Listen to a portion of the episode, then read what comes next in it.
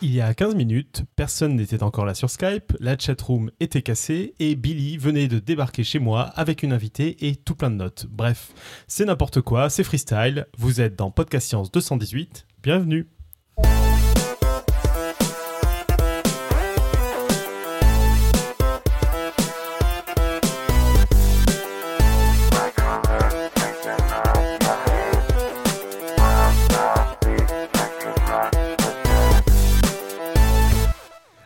salut à tous. Euh, on va commencer par un tour de table. La table est, très grande. On va commencer d'abord par la table virtuelle. Donc, depuis la chatroom, nous avons Boson. Euh, qui ne peut pas parler du coup. Depuis... Ah si, si, elle, peut, parler. Mais elle est depuis la chatroom, c'est pas, elle est pas chez toi. elle est pas chez moi. Et donc euh, depuis Paris, on a Robin. Salut Robin. Salut. Et donc Boson, parfait. Qu'on vient d'entendre rire, on a Irène depuis Santa Barbara. Salut Irène. Bonjour. Johan depuis Baltimore. Salut. Et toutes ces destinations sans même lire une seule note. Parfait. Julie depuis Nice. Salut Julie. Salut. Et ben, je crois que j'ai dit tout le monde pour euh, la table distante. Et donc on va passer à notre table physique à Paris chez moi, où nous avons Billy. Et pour finir, notre invitée, Marie, où je ne vais pas en dire plus parce qu'on va, on va tout savoir euh, tout à l'heure. Salut Marie. Salut. Et donc justement, au sommaire de l'émission de ce soir, on aura peut-être et en fait pas une rubrique de Robin, c'est ça Robin? Ouais, ouais, non, là j'étais un peu trop débordé là. J'ai osé prendre un week-end. On aura donc l'interview de Marie par Billy, ça promet.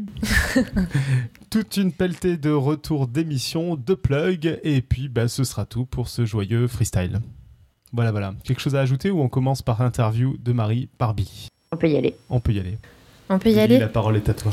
Alors, euh, moi, je voulais inviter Marie parce que souvent, euh, et, vraiment en général, ça fonctionne pas. J'essaye de convaincre mes élèves que la biologie, c'est la clé de tout, c'est vraiment euh, essentiel, qu'il faut aller faire des études de biologie, que ça mène à tout, qu'on peut faire plein de métiers différents, passionnants lorsqu'on fait des études de biologie. Mais malheureusement, en général, mon petit live de 20 minutes se termine par une question d'élève qui dit Mais alors, madame, et vous, pourquoi vous êtes juste prof, quoi? Alors je sens déjà que j'ai pas convaincu euh, les foules avec mon laïus. Et c'est là que je voudrais sortir de ma poche mon petit joker, Marie la chercheuse qui va être là avec nous ce soir. Marie, c'est une fille que j'ai croisée deux fois par hasard la même semaine dans Paris, dans des quartiers très différents. Donc c'est quand même un peu le destin qui nous a, qui nous a fait nous croiser. un concert des Black Strobes. Pour ceux qui connaissent, vous pouvez être certain que donc c'est une fille cool. Et puis surtout, au hasard d'une conversation, j'ai compris qu'elle était chercheuse en biologie. Bon, vous me direz, il y en a déjà pas mal qui sont chercheurs en biologie, mais qui sont souvent déprimés. C'était pas le cas chez Marie, donc ça m'a tout de suite intéressée. Et en plus, elle était aussi accessoirement guide en Antarctique. Là, je me suis dit j'avais tiré le gros lot et qu'il fallait absolument que je vous l'emmène sur Podcastion d'abord. Et puis après, la suite, c'est ce qu'elle savait pas, c'est que je l'amènerais dans mon lycée pour faire les, les interventions à la place de la conseillère d'orientation. Donc, euh, Marie, c'est celle qui vous rendra le goût de la recherche et puis euh, vous, vous ajoutera des petites épices à la sauce Indiana Jones. Et c'est pourquoi je l'ai supplié ce soir de venir nous raconter son parcours, son métier et surtout ses voyages dans ce, dans ce freestyle. Et bon, on va commencer avec Marie. Salut. Salut. Donc, en gros, euh, ben, les, auditeurs n'ont pas forcément l'habitude de te rencontrer sur Podcast Science. Je voudrais que tu nous refasses un petit, euh, un petit débrief de ton parcours et comment tu es arrivée euh, en biologie. juste pour dire actuellement, Marie, qu'est-ce que tu fais? Alors en ce moment, je suis chercheur, je dirige une petite équipe de recherche au Collège de France à Paris. Et voilà, je fais, je fais de la biologie et à côté, effectivement, comme tu disais, bah, je suis guide sur des bateaux expéditions euh, en Antarctique. Donc ça, c'est à côté euh, de mon travail de recherche. Et euh, du coup, Marie est super modeste parce que ce qu'elle dit pas dans son parcours, c'est qu'elle est passée par plein d'universités différentes, qu'elle a, qu'elle a visité un peu tout. Oui, oui, si tu veux, je te raconte mon parcours. Voilà. du coup, déjà à la base, tu viens d'où? Parce que nous, on est assez sectaires, on aime bien savoir d'où viennent les gens, même si après ils... Alors, née à Tours, dans le centre de la France. Après, j'ai grandi à Strasbourg, donc c'est là que j'ai fait la première partie de mes études de biologie. Et je suis allée les finir à Marseille. Donc j'ai fait ma thèse euh, à Marseille, à la fac des sciences de Lumini. Et ensuite, après ma thèse, j'ai passé 5 ans à Boston, aux, aux États-Unis, à l'université d'Harvard. Donc j'ai fait un postdoc là-bas. Ouais, ouais, ouais. Attends, attends, attends. Moi, tu m'expliques comment, quand on a fait une thèse à Marseille, on finit à Harvard. Euh, ben parce qu'en fait, euh, à l'époque, euh, voilà, enfin, j'avais envie de partir aux États-Unis, continuer à faire de la science, et puis aussi, quand on va avoir un poste en France et faire de la recherche en France, il faut avoir une expérience à l'étranger, c'est important.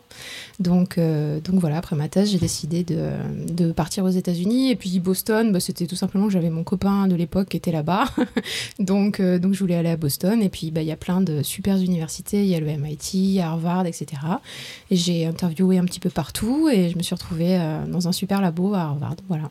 Comment dès le départ, parce que moi c'est ça qui m'intéresse en, en tant que prof, comment tu t'es dit ah je veux faire de la biologie Ça s'est passé tôt, ça s'est passé Ah plus oui, tard. ça, ça s'est passé tôt. Ça s'est passé très très tôt. Euh, en fait, je sais pas, depuis toujours, d'aussi loin que je me souvienne, j'ai toujours, voulu être, euh, être chercheur. Enfin, je suis passée par des phases aussi de styliste, couture- couturière, journaliste, euh, vétérinaire, mais principalement, je voulais être chercheur.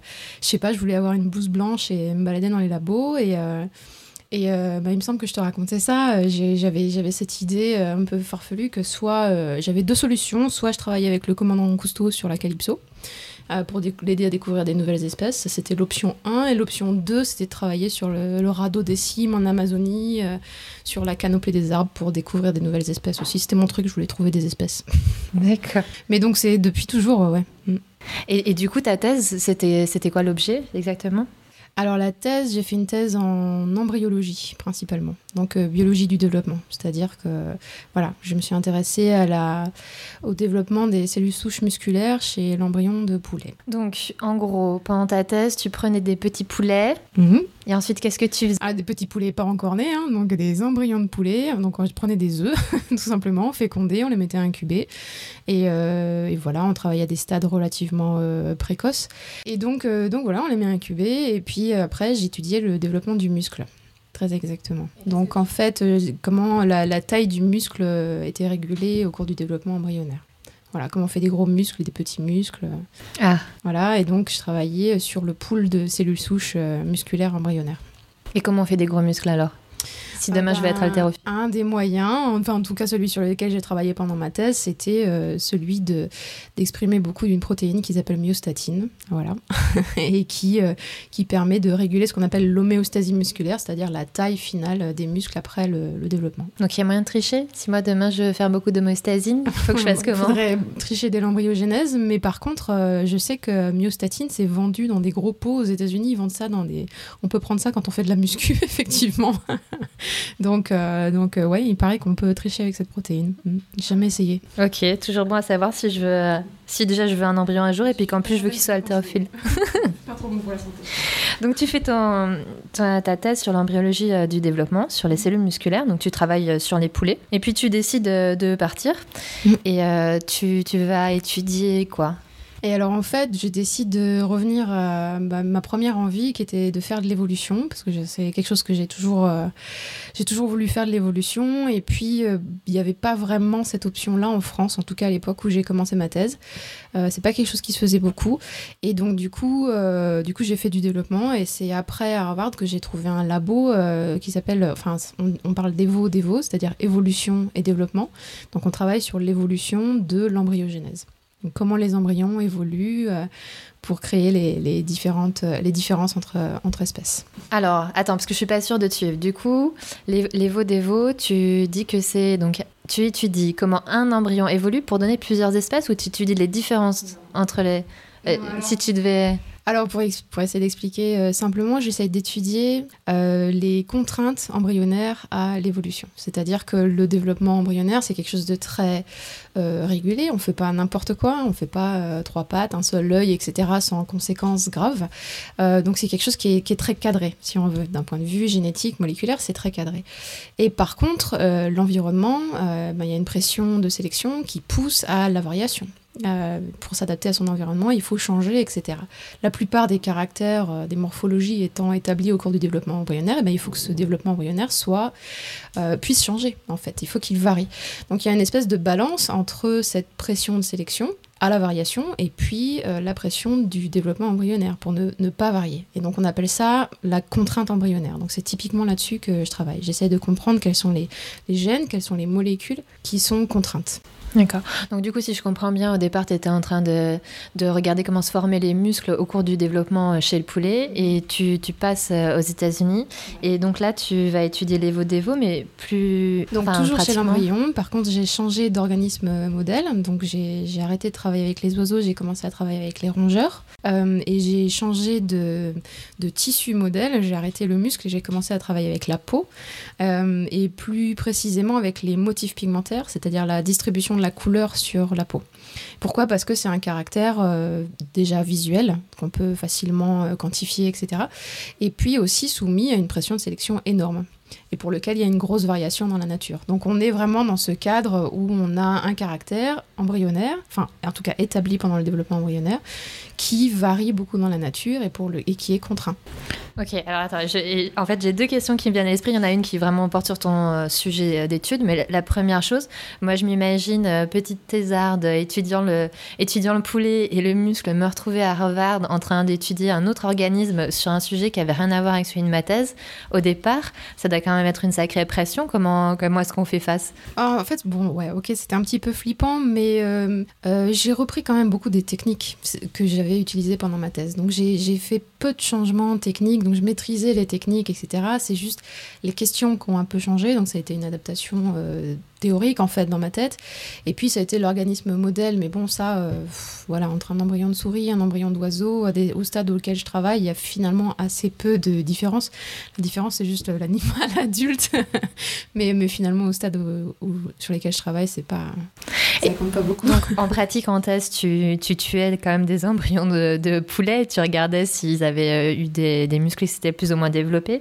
Et quand, quand tu arrives pour la suite, tu, tu travailles sur euh, quel organisme modèle Tu parlais de, des souris Voilà, donc ça c'est des, souris. Alors souvent, euh, quand on fait de l'embryogenèse euh, pure et dure, si j'ose dire, on travaille sur des organismes de laboratoire. Mais là, quand on veut faire de l'évolution, il faut travailler sur des populations naturelles. Donc j'ai commencé à travailler sur des souris sauvages. Donc euh, c'est là que j'ai commencé à faire du terrain et à aller en dehors du labo et à aller vraiment choper mes souris dans la nature. Quand tu dis souris sauvage, je vois une espèce de souris monstrueuse avec des dents d'alligator, tu sais, qui peut te choper au coin non, du buisson. Des dans petites souris toutes mignonnes euh, qui vivent sur les plages de Floride, qui sont toutes petites, mais, mais qui mordent, oui. Mais... D'accord.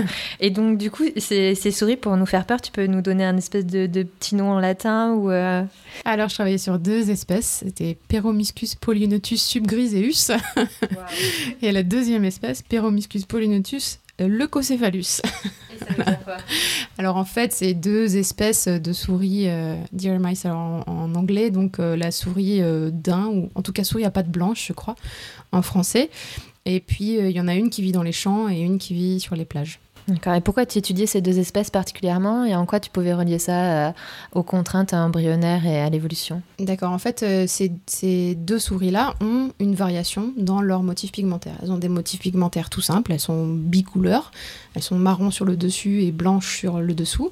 Et celle qui vit euh, dans les champs, eh ben, elle est plus foncée. Enfin, la zone marron est plus grande que celle qui vit sur les plages, qui donc apparaît plus claire et plus protégée sur son environnement de plage à la prédation par, euh, par les oiseaux, etc. Ah, en gros, la souris marron dans un environnement marron, elle se fait moins repérer par un prédateur, et la souris blanche dans une plage de sable blanc, elle, voilà. elle se fait moins bouffer. Exactement. Donc on a une variation dans un caractère le motif établi au cours du développement embryonnaire et une variation qui compte pour la survie de la souris. Ça veut dire qu'une qu fois que je suis née avec un motif pigmentaire, euh, je ne change pas de motif pigmentaire? Alors si, on peut changer de motif pigmentaire. En, fait, on peut changer euh, de couleur suivant... Euh, alors, l'homme, c'est pas un super bon exemple. sa couleur vrai, un je regarde peu, mes cheveux blancs. Un petit peu différemment. Ouais, bon, puis il y a l'histoire des cheveux blancs, ça c'est encore différent. Mais, mais chez la plupart des... Beaucoup d'oiseaux et chez la plupart des animaux, on change de couleur selon le sexe, selon l'âge, euh, selon la saison, l'environnement, etc. Euh, chez les grands singes, par contre, la, la couleur, c'est quelque chose de stable euh, tout au long de la vie, plus ou moins. Les grands singes n'ont pas de cheveux blancs Les grands singes n'ont pas de cheveux blancs, c'est une très bonne question. Je pense qu'en fait, ils vivent pas assez longtemps pour, euh, pour accumuler beaucoup de cheveux blancs. Ah, c'est une bonne question, j'imagine qu'ils doivent en avoir un peu, j'en sais rien du tout. Faudrait que j'y regarde. ça, ça pourrait être pas mal. Je pense qu'il y a moyen de se faire des sous sur cette étude. Mais bon, encore une fois, ça c'est le changement de couleur, ce qui est différent du motif pigmentaire qui lui est vraiment la distribution de la couleur. C'est-à-dire qu'on fait des poids, des taches, des zébrures, etc. C'est vraiment ça qui, qui m'intéresse. Et du coup, euh, euh, donc tu étudies euh, les, ces, ces contraintes-là pendant le développement embryonnaire. tu fais quelques articles et la, la, la thèse, la thèse file. Qu'est-ce que tu retiens finalement de cette, cette expérience, enfin de cette, ce postdoc file Qu'est-ce que tu retiens de Eh bien, que ça m'a remis euh, le pied à l'étrier. Parce qu'à la fin de ma thèse, euh, j'en avais marre, franchement. il faut que je sais, il faut que je motive tes élèves. Attends, ça vient.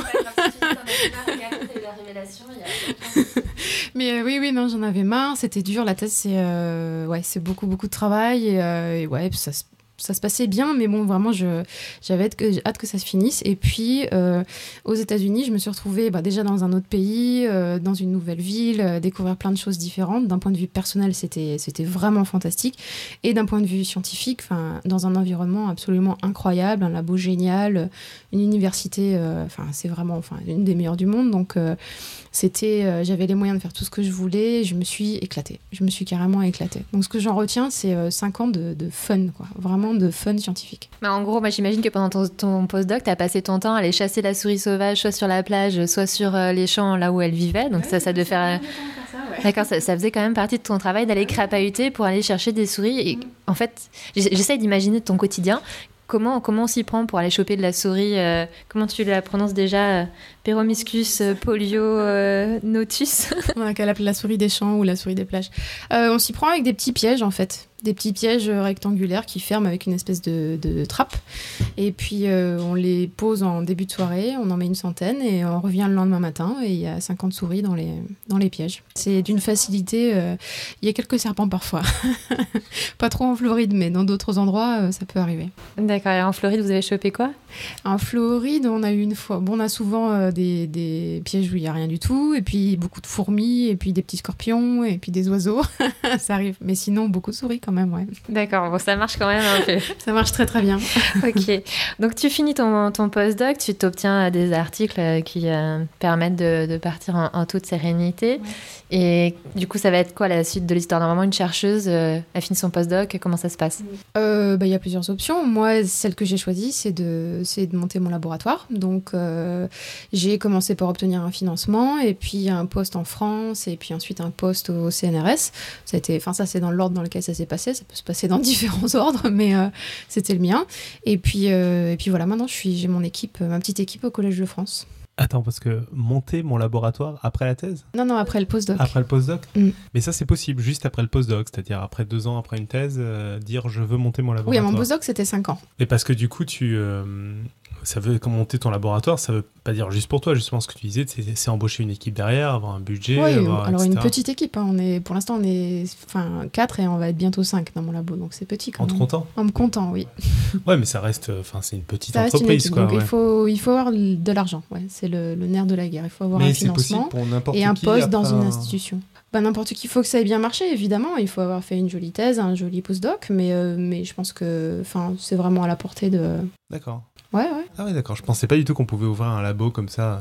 Bah, en fait, euh, ouais, pour moi, ça a été vraiment plus le financement qui a dirigé les, les choses. Ouais, J'ai commencé par obtenir de l'argent, et une fois que j'ai eu de l'argent, c'est vrai qu'on m'a un peu Et c'est de ouvert la l'argent porte public partout. que tu as obtenu, c'est le Mhm, CNRS. c'est- tu ça s'appelle l'ATIP Avenir, c'est un financement euh, couplé CNRS INSERM. Et pour les jeunes, du coup, s'il y a à venir dedans, j'imagine. Pour les plus jeunes, ouais. Ouais. Mm. Mais en fait, euh, euh, voilà, ma vraie question, c'était qu'est-ce que. Enfin, tu finis ton postdoc, tu veux continuer exactement dans le, dans le même euh, sujet Comment tu, tu montes, euh, comment tu imagines euh, ton, ton sujet d'étude? D'ailleurs, c'était quoi le ton? Bah, j'ai eu le temps de mûrir ça sur les dernières années de mon, mon postdoc. Je me suis rendu compte que voilà, vraiment les questions qui m'intéressaient, encore une fois, c'était la formation des motifs pigmentaires, la contrainte développementale, les populations naturelles. Et puis surtout, j'ai galéré avec les souris pour plein de raisons techniques que je vous passe. Mais du coup, j'ai décidé de continuer à travailler sur les mêmes questions en revenant euh, au modèle euh, organisme de ma thèse, c'est-à-dire l'oiseau.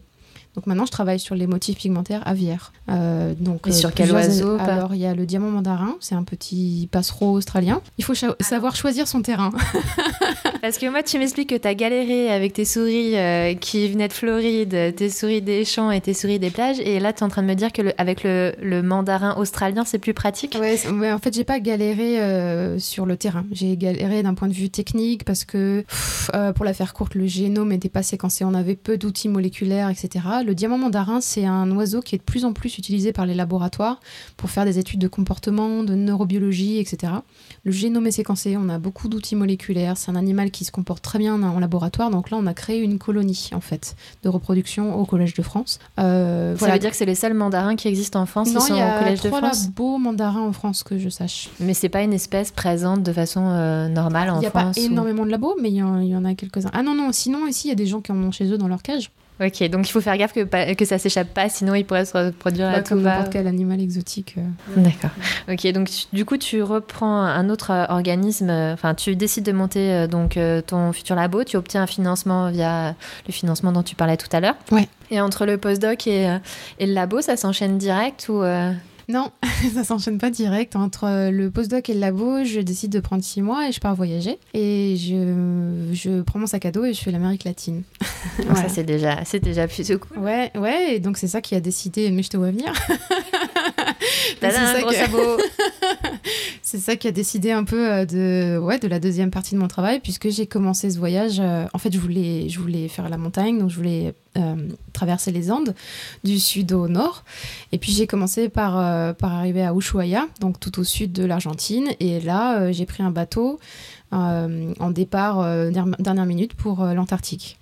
Donc j'ai passé euh, deux semaines en Antarctique sur un bateau d'expédition et c'est là que je suis tombée complètement amoureuse de cet endroit et que, et que voilà que je me suis dit il faut que je trouve le moyen d'y retourner euh, régulièrement et voilà. Un peu comme la Calypso, quoi, ton rêve euh, de. Et alors, du coup, moi, je m'imagine, c'est déjà une, enfin, une opportunité hallucinante de pouvoir créer son, son propre labo, d'avoir euh, finalement un financement qui, euh, qui est là sur la table, où on- du coup, on va t'accueillir bras ouverts au Collège de France, et puis euh, un truc qui arrive quand même assez peu souvent en, biologie, il faut le dire. Et en même temps, je me dis, bah non, je veux, revenir en Antarctique. Comment tu fais pour euh, goupiller les deux? Comment ça, ça va s'organiser tout ça? Bah en fait ça a été petit à petit parce que ça fait pas longtemps maintenant que j'ai cette, acti- cette activité de guide donc euh, j'ai j'ai d'abord commencé par envoyer des CV etc dans des, dans des compagnies et ça m'a pris deux ans en fait pour euh, enfin un an et demi pour avoir du, du retour et donc pendant ce temps-là j'ai eu le temps de monter mon labo euh, enfin voilà Question euh, naïve. Est-ce que tu connaissais quelque chose aux animaux de l'Antarctique? Euh, à la base non maintenant oui à la base Voilà, pas donc, grand chose Tu vas quand même au culot. Parce que moi, Oui. je, moi, je m'imagine, arrivant en faut Antarctique, pas leur disant, dire c'est pas grave, maintenant c'est passé, t'as Ouais. acquis l'expérience nécessaire. Mais donc, quelque part, il y y a quand même. Bon, alors t'es biologiste à la base, t'as fait des études de, de biologie, t'es capable de, de trouver les sources là où il le faut, tu, tu sais ensuite te renseigner correctement et puis tu comprends En le. fait, j'avais rencontré un guide quand j'étais en Antarctique sur le, sur le bateau qui m'avait expliqué comment ça marchait. Et sur le bateau, les guides sont pas uniquement guides, mais ils sont aussi conférenciers. Donc, ils donnent des, des conférences scientifiques sur euh, plein de sujets de- des régions polaires. Et beaucoup sont scientifiques. Donc, déjà là, j'avais eu un peu la, la puce à l'oreille. Enfin, ça m'avait, ça m'avait tilté. Et euh, j'en discutais ensuite avec lui. Il il m'a dit Mais attends, tu fais de la montagne, tu, tu randonnes tout le temps. euh, et puis, tu peux prétendre à parler des manchots et tu, tu peux donner des conférences puisque tu le fais tout le temps dans ton métier. Donc, euh, franchement, tu fais euh, la plupart des. Donc, j'ai poussé là-dessus, en fait. J'ai vraiment poussé le côté conférencier, etc. Et puis, je me suis renseignée un peu sur les manchots avant d'écrire. Et du coup, ça a été rigolo de faire ça, puisque en me renseignant sur les manchots, et ben, finalement, euh, j'ai trouvé des choses sur les motifs pigmentaires, etc. Des manchots qui. Pas que uniquement motifs pigmentaires, mais on va dire que c'est lié. Des manchots qui m'intéressent d'un point de vue scientifique. Et maintenant, j'ai créé des projets euh, scientifiques pour mon labo sur les manchots. Donc finalement, ça s'est. Ça s'est renvoyé la balle, ouais. Qu'est-ce que tu peux nous dire sur- Je pensais jamais poser cette question un jour, mais qu'est-ce que tu peux nous dire sur les motifs pigmentaires des manchots? Ouais, mais justement, ouais, il faudrait que. Enfin, il n'y a pas que le motif pigmentaire qui, Il y aura un dossier complet à faire. Ouais. Euh, c'est tout ce qui tout ce qui est la distribution des, euh, des appendices cutanés. Donc il y a la, la couleur, c'en est une, mais les plumes, les poils, etc., c'en est une autre. Et les manchots ont une distribution des plumes sur le corps qui est complètement différente de n'importe quel autre oiseau en fait. Chez un oiseau, les plumes sont pas distribuées de manière homogène homogènes. Elles sont sur des espèces de petites lignes sur le corps. Elles sont implantées dans ces endroits-là et, le reste de la peau est glabre et nu en fait. Et chez les manchots, c'est pas le cas. La peau est entièrement couverte de plumes de manière homogène. Mais euh, sauf, euh, euh, j'y connais rien, je suis pas le biologiste du tout de la bande, mais euh, il y a une- la grosse différence entre un oiseau et un manchot, c'est que les plumes d'un manchot servent pas du tout à voler ou quoi que ce soit, elles servent à le protéger en fait, non? Euh, c'est une, des- une des hypothèses, oui, à le protéger contre le froid. Mais euh, on ne sait pas trop, en fait, d'un point de vue évolutif, on ne sait pas trop si. euh, Enfin, qui la poule a pondu l'œuf, j'allais dire. C'est-à-dire que est-ce qu'ils ont perdu l'usage du vol et ensuite la plume s'est adaptée Ou est-ce que. la plume a été. Voilà. voilà. Donc, donc, bref, ils ont une distribution des plumes qui est complètement, complètement euh, différente de celle des autres oiseaux et qui se met en place. Cette différence se met en place pendant le développement embryonnaire. Donc, on a un exemple d'un animal qui est extrêmement contraint au niveau de son milieu, un, milieu extrême, et qui a dépassé des contraintes embryonnaires assez, euh, drastiques. Donc, j'en reviens à mon thème de recherche euh, principal, quoi. Moi, j'ai des questions vachement plus terre à terre sur la partie. J'ai créé mon labo parce que je suis hyper curieux de ça. On a, eu l'occasion à plusieurs reprises, un peu en, en parallèle dans Podcast Science, de parler du, du monde de, de la recherche, en particulier en France, de comment il est financé, de comment il vit. Et bon, tu as créé ton, ton labo, tu as dit via un financement. Maintenant, ça fait quelques années qu'il existe, si j'ai bien compris. Ça fait, en fait, il est pour euh, trois ans, renouvelable deux ans. Et là, ça fait, je suis à la fin de la deuxième année. Donc aujourd'hui, tu n'as pas besoin de te poser des questions de financement parce que le financement est entre guillemets promis. Euh, si j'en avais pas d'autres que ça, je me poserais ser- sérieusement des questions. Mais depuis, j'en obtenu d'autres. D'accord, ok. Donc tu as quand même euh, une logique de, euh, enfin comme une entreprise en fait, de réfléchir à quel modèle économique de ton ah oui, laboratoire, vraiment. etc. quoi. Et ça, c'est une des choses à laquelle je m'attendais pas trop. C'est vrai que les, la première année, année et demie, j'ai fait que courir après l'argent en fait. J'ai Ouais. euh, monté mon labo, ça a été quelque chose dont ma technicienne s'est beaucoup occupée. et moi, euh, j'allais donner des. Et, et des aujourd'hui, séminaires tu as le temps de faire de la recherche encore? T'es pas une- devenue une gestionnaire d'entreprise Non, non, aujourd'hui je fais de la recherche parce que j'ai j'ai obtenu des financements qui me laissent tranquille là pour les 5-6 prochaines années. D'accord. Euh, Enfin voilà, on a de l'argent, on est à l'aise et donc du coup là maintenant on fait de la recherche euh, uniquement. Et alors, par rapport à tout ce qu'on entend sur la recherche, mais qui est plus lié à la recherche en université, mais les logiques de publish and peri- or perish, Mhm. tout ça, enfin, est-ce que tu essaies de. Enfin, je sais pas. Qu'est-ce que tu vois là-dedans? Est-ce que tu essaies d'avoir une vision du modèle économique de ton labo ou finalement ça t'intéresse pas trop Tu es plus à te dire je trouve des su- subventions comme tu me dis là pour 5 ans et puis j'oublie? Ou est-ce que tu essaies de, d'un. Enfin, tu es jeune et de, de mettre dans ton labo des idées de, de nouveaux modes de financement de laboratoire et de, de la recherche publique? Est-ce que j'essaye de changer le système Ouais, enfin, pas changer le système, ce serait peut-être un peu ambitieux, mais juste de dire, j'essaie d'influer des, un mode de fonctionnement peut-être euh, un peu plus euh, vertueux que le système a- que peut avoir certaines universités, mais aussi historique. Ouais, ouais, c'est vraiment très très compliqué à envisager, à imaginer en fait. D'accord. Euh, pour deux raisons. La première, tout simplement, c'est que j'ai pas le temps d'y penser. euh, De manière un peu égoïste, c'est Mais c'est peut-être ce qui t'intéresse- pas ce qui a- t'intéresse le plus, par exemple. Oui, il y a ça. Et puis il y a aussi surtout qu'on m'a donné ma chance, on m'a donné de l'argent et maintenant il faut que je fasse mes preuves et il faut que je publie, il faut qu'on qu'on travaille, il faut qu'on fasse de la recherche. Je vais pas passer mon temps à essayer de bah, voilà, à changer le système, de, de faire ce genre de choses. Là maintenant, ma priorité c'est. Enfin, j'imagine que peut-être euh, c'est le genre de choses que je pourrais faire quand je serai plus senior. Mais pour l'instant, euh, il, faut, il faut que je fasse mes preuves scientifiques tout simplement. Et Donc, par exemple, quand tu parles d'autres financements, tu as été voir euh, de faire des partenariats avec le privé ou des choses comme ça? Non, pas du tout. Tous les financements que j'ai, c'est des financements publics. Donc il y a une toute petite partie qui vient du Collège de France, du CNRS et de l'INSERM. Euh, donc comme je disais, mais sinon, la grosse source de financement que j'ai moi dans mon labo, ça s'appelle euh, l'ERC, c'est un financement européen. Euh, maintenant, il y en a d'autres. Il y a, parfois la région, il y a la ville de Paris même. C'est des financements que j'ai pas, mais il y a plein de possibilités différentes. Je dois dire que ce qui m'a agréablement surpris, c'est la, entre guillemets, la facilité d'obtenir un financement quand on est jeune. En fait, il y a vraiment un gros gros support pour les juniors en France en ce moment. Euh, Parce que j'allais dire, euh, à part le fait d'être jeune, par contre, ton domaine de recherche doit pas être parmi les domaines de recherche les plus valorisés. euh. Euh, bah, je prétends pas guérir le cancer, donc Ouais, euh, c'est ça.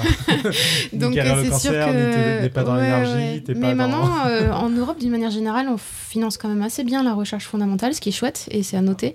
C'est super positif. C'est et- considéré comme de la recherche fondamentale, d'accord. Oui, Moi, je viens d'un monde de maths, c'est pour ça qu'à chaque fois que j'entends recherche fondamentale dans le domaine en particulier, dès qu'on est Recherche à fondamentale, ouais, j'imagine, dans le sens où, où on- on- ouais, la question n'est pas dirigée. Quoi. Enfin, on ne cherche pas à guérir une maladie ou à avoir une application euh, technologique, Mais la question est quand simplement. même. Euh, euh, Enfin là, sur les comprendre. manchots, tu vois, par exemple, tu Mhm. nous dis euh, ils ont des plumes, on essaie de comprendre. La question Mhm. est quand même claire. C'est pas, Ah oui, oui, c'est des questions claires. Simplement, pas dirigé, ouais. pas, pas dirigées. Voilà. D'accord. Alors, je je sais pas si ça se fait de parler de gros sous euh, dans l'émission, et Marie, si ça... Parce que Marie, elle nous dit depuis tout à l'heure que quand même, voilà, il y a des sous pour la recherche. J'imagine que vous l'imaginez vous l'imaginez, euh, jeune, intelligente et très très riche. Alors, elle est, elle est jeune, elle est intelligente, mais être chercheuse en France, c'est quand même pas la panacée, parce que quand elle dit qu'elle a des sous, c'est pour financer ses études. Et pas forcément, euh, c'est pas, c'est pas forcément euh, au niveau salarial qu'on parle. Voilà. Euh, donc Marie, elle a fait, elle a fait une thèse, elle a fait 50 postdocs à Harvard. Quand tu, quand tu reviens en France, alors je- j'espère que ça te gêne pas. Si ça te gêne, tu le dis. Puis, Ça euh, me gêne pas, non, c'est quoi, c'est- quoi le, c'est quoi le salaire donc d'une d'une personne qui a 5 cinq, euh, donc quatre, euh, quatre personnes sous sa responsabilité en labo et qui a réussi à monter, euh, Ouais, à trouver les justement, enfin, c'est financements c'est ça où seule. tu peux pas. Enfin, son statut est à comparer à un statut d'entrepreneur. Tu as beaucoup d'entrepreneurs qui en fait euh, mangent du, du pain dur pendant que leurs salariés en fait ont un salaire parce que c'est pas le même statut. Quand t'es à, enfin tu me contrediras peut-être, mais quand tu es à créer un laboratoire, il y a des chances que pendant les premières années, tu sois la, la moins bien lotie de ton labo quoi. Ouais, c'est mon cas. Ouais, mais après, quand ça. découvre un truc, tu penses qu'il va y avoir retour sur investissement? Peut-être. Et puis il y a la notoriété, puis il y a le, la- le plaisir de créer une chose, de diriger les Ok, choix. non mais je, suis d'accord, mais euh, en fait là, je, je, je suis tout à fait d'accord avec toi. Il y a plein d'autres euh, motivations, mais le, le fait est que quand elle parlait et tout, c'est vrai qu'on on avait l'impression de se dire, bah, les sous ne sont pas un problème, mais il faut, il faut se rendre compte que comme un entrepreneur, au départ, Ouais, il y a quand même, euh, il y a quand même une, un, un- quelque part un sacrifice qui est. Euh, ouais, je sais pas trop sur quelle partie répondre, mais, mais En, en vrai gros, c'était moi, c'était juste pour me dire, En euh, gros, les, les gens qu'on l'image. sous quand on est un chercheur junior qui commence en France. Euh, je suis euh, moins bien payée que les gens de mon laboratoire pour l'instant, et ça va changer. Voilà. et ça va changer dans les, dans les 3-4 ans qui viennent, mais c'est vrai que les 3-4 premières années sont un, sont un peu difficiles et c'est c'est pas cool parce que c'est démotivant. Donc en fait, euh, quand on est chercheur en France, on est fonctionnaire, on est payé selon des grilles, on rentre sur ces grilles Et de même quand tu crées ton labo, tu es sur une grille en fait. Euh, oui, alors en fait, quand j'ai eu ce financement, la, la type Avenir, j'étais Ouais. en CDD à la base, parce que j'avais pas encore mon poste CNRS. Et là, j'étais plutôt confortablement euh, payée. Euh, et ensuite, ben, on m'a on m'a poussé à passer les concours. Il faut avoir un poste euh, permanent quand on veut avoir son truc en France. Et donc, tu passes les concours, et là, euh, là c'est dur. les tout premiers mois, ça fait Et drôle. donc en fait c'est marrant parce que du coup tu parce que moi je pensais que tu avais un statut un peu particulier ou parce que bon euh, dans le fonctionnement moi que je connais dans le privé tu as une logique qui est de dire un patron est moins bien loti euh, qu'un salarié parce que c'est un patron Mm. et du coup tu as un peu cette logique qui est reproduite dans les grilles qu'ils vous font parce qu'ils font automatiquement des grilles avec des salariés qui sont mieux payés que euh, que le patron du labo, quoi. Non, parce qu'en fait, après, m- donc là, c'est mon cas, mais encore une fois, c'est temporaire parce que parce qu'en fait, mon, mon expérience va être euh, prise en compte. Donc ça, c'est un truc qui est en cours, ça s'appelle la reconstitution de carrière. Donc ça, c'est pris en compte. Et puis après, on a des primes pour encadrer les étudiants, on a des, des primes. Là, par exemple, un des financements que j'ai obtenu me donne une prime sur le salaire. Donc euh, il y a ce genre de choses qui, qui se rajoutent. Voilà, mais, euh, mais c'est vrai que le salaire de base, le fixe, en- entre guillemets, il est, euh, il est assez, assez nul, quoi. quand, on, quand on pense que, que j'ai passé pas mal de temps, en plus à l'étranger, euh, euh, à dépenser tous mes sous dans les billets d'avion pour retourner voir ma famille. Enfin, ouais, c'est pas, c'est pas évident en revenant. Et du coup, j'imagine que tu es moins payé que, que ce que tu es beaucoup moins payé que ce que tu étais en postdoc. C'est un peu la, la dure loi du genre. elle était aux États-Unis en postdoc en même temps Ouais, ouais, c'est pareil que moi. Bon, on, a tué un peu toute la bruisie du manchot en Antarctique et de l'évolution de l'Evo-Devo. Moi, j'étais, j'ai- j'étais avec le commandant Cousteau au bord de la Calypso en train de boire du champagne et de regarder la banquise. Euh, en gros. Euh, Quand est-ce que tu retournes en Antarctique? Est-ce que tu y vas souvent? Qu'est-ce que tu leur euh, racontes? Faut- Juste pour ramener un petit peu de. On s'en fout les sous, c'est pas grave. Bah, on s'en fout les sous parce que, enfin, voilà, je suis pas vénale, mais, euh, mais disons qu'on s'en fout pas. Et f- je pense qu'il faut que les, les gens disent euh, que les chercheurs sont mal payés et que ce soit Bon, dit. est-ce qu'on peut donner des chiffres un- juste pour que les gens ils Ouais, ouais, bien comprennent sûr. C'est? C'est quoi ton salaire à la fin du mois après autant d'années d'études j'ai- est- j'ai j'ai pas encore payé d'impôts. pose la question attention J'ai pas encore payé d'impôts, donc je peux pas vous dire avec euh, avant, après impôt. Et c'est sans cette fameuse reconstitution de carrière. Mais là, en ce moment, sur mon salaire, je touche 1875 euros par mois. Ouais, ça fait pas chouille quand Voilà, même. donc après la reconstitution, ce sera, euh, je sais pas, on m'a dit 2002, 2003, un truc comme ça. Voilà. Ouais, j'ai la passion. non, mais du coup, c'est vrai que ben, cette activité de guide, elle me rapporte un petit peu d'argent en plus, euh, la prime, etc. Ça fait plus. Voilà, au début, euh, je me disais, oh, euh, tu sais, tu disais comment tu, tu tu rends ça compatible, la- le labo, etc. Moi, j'ai beaucoup culpabilisé au début de me dire, je monte mon labo et en plus, j'ai une autre activité professionnelle à côté. Et puis, quand j'ai vu mon salaire, j'ai un peu arrêté de culpabiliser. j'ai dit, bon, ok. Et du coup, c'est quand? Alors, la dernière fois que t'es partie, c'était. euh, Alors, j'en reviens, en fait. J'y étais pendant un mois, de mi-janvier à mi-février. Euh, et voilà, ça faisait depuis deux ans, bah, depuis que j'étais allée pour la première fois en tant que passagère, que j'étais pas retournée. Donc, euh, je me suis fait engager par une compagnie française qui s'appelle la Compagnie du Ponant euh, au mois de. Quand est-ce que c'était? On n'a pas le droit de dire les, les- les noms. Ah, genre, Si, dire ok. tout ce que tu veux, on est. Alors là, tu peux y aller. On, Hein. On est, on est pas une vraie radio, hein, on a l'air un peu. euh, C'est vrai qu'on on est un du champagne dans un, dans un salon d'appartement, enfin dans un appartement, en fait, je dis salon, mais c'est Sur la le coup, salle. Euh, et donc, ils m'ont, ils m'ont formé en Arctique euh, l'été dernier, pendant deux semaines. Et là, ils m'ont donné l'occasion de repartir en Antarctique. Donc, je suis partie un mois. Et ça y est, maintenant, je suis formée. Je suis guide, conférencière, tout blablabla. Et donc, maintenant, je repars tous les ans. en fait. Et est-ce qu'il y a une bonne connexion internet pour faire un épisode de podcast science ou pas? Sur, en Antarctique? Ouais. Bah, ouais, le podcast, ça va être compliqué quand même. hein. Pour envoyer un mail, euh, je me casse les dents. Donc. Mais T'as pas ouais, des tarifs ouais. préférentiels pour emmener euh, l'équipe de podcast science euh, bien. C'est ce que tout le monde me dit. Ou de la place dans la valise. Ou... Parce que grosso. Parce qu'après, sinon, à- à- une fois qu'on a, qu'on a payé le billet pour y aller, en fait, c'est très facile de faire partie de ton excursion, quoi, c'est ça? Plus En fait, la de- manière dont ça marche, il y a deux manières d'aller en Antarctique. Soit on y va en tant que scientifique, Ouais. on fait de la recherche là-bas. euh, ou On peut faire de la recherche en ou maths ou faut que ça ait un lien avec le. Bah, faut que tu, faut que c'est un lien avec. euh, Par contre, ils font plein d'astro. Ils ont un télescope là-bas qui fonctionne six mois par an. Mais tu sais que les satellites d'observation euh, terrestres, ils les étalonnent sur ces zo- zones-là parce que ça fait des grandes images blanches qui sont vachement bien pour étalonner les, les capteurs. Ouais, ouais, il y a beaucoup de ça là-bas. Mm. D'accord. Mais il y a aussi des- il y a aussi un vrai télescope là-bas qui marche, euh, c'est- qui marche toute la période d'hiver, six mois par an. le et prochain freestyle en Arctique. Moi, ça me plairait d'y aller. C'est à l'université de Nice. Ils sont Ah, moi vachement aussi, ça me impliqués dans ce plairait, projet. carrément. Bon, on va trouver des maths à raconter là-dessus, Nico, t'inquiète. Bon, et donc tu étais en train de raconter comment ça Et se donc passe. voilà, la deuxième manière d'y aller, c'est euh, en tant que touriste. Et donc, euh, il faut prendre un bateau, en fait, un bateau de croisière. Alors, ils appellent ça bateau d'expédition parce que c'est vrai que c'est quand même pas vraiment des croisières euh, méditerranées, quoi. C'est pas trop tranquille. Euh, et, euh, et voilà, on passe entre 10 jours et 20 jours sur le bateau.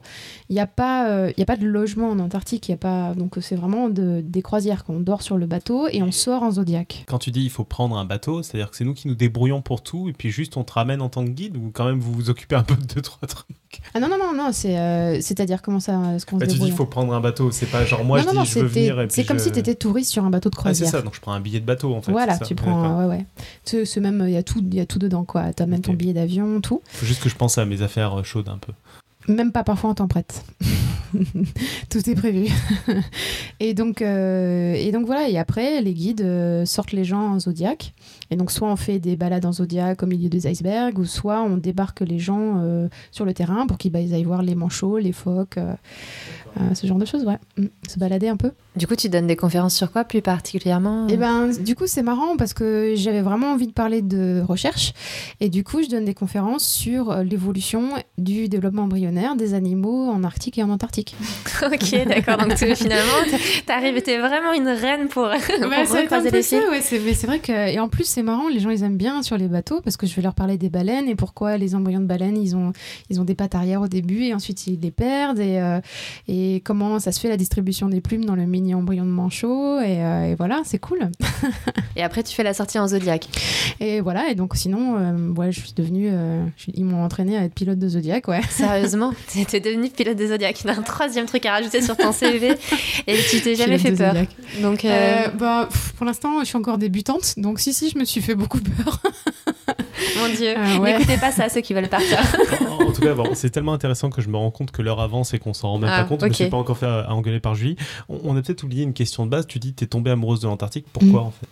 Parce que c'est fantastique. C'est vraiment. euh, Enfin, j'ai j'ai pas mal voyagé, mais j'ai jamais rien vu d'aussi beau et d'aussi euh, d'aussi pur et, et libre que l'Antarctique. C'est des, des immensités incroyables.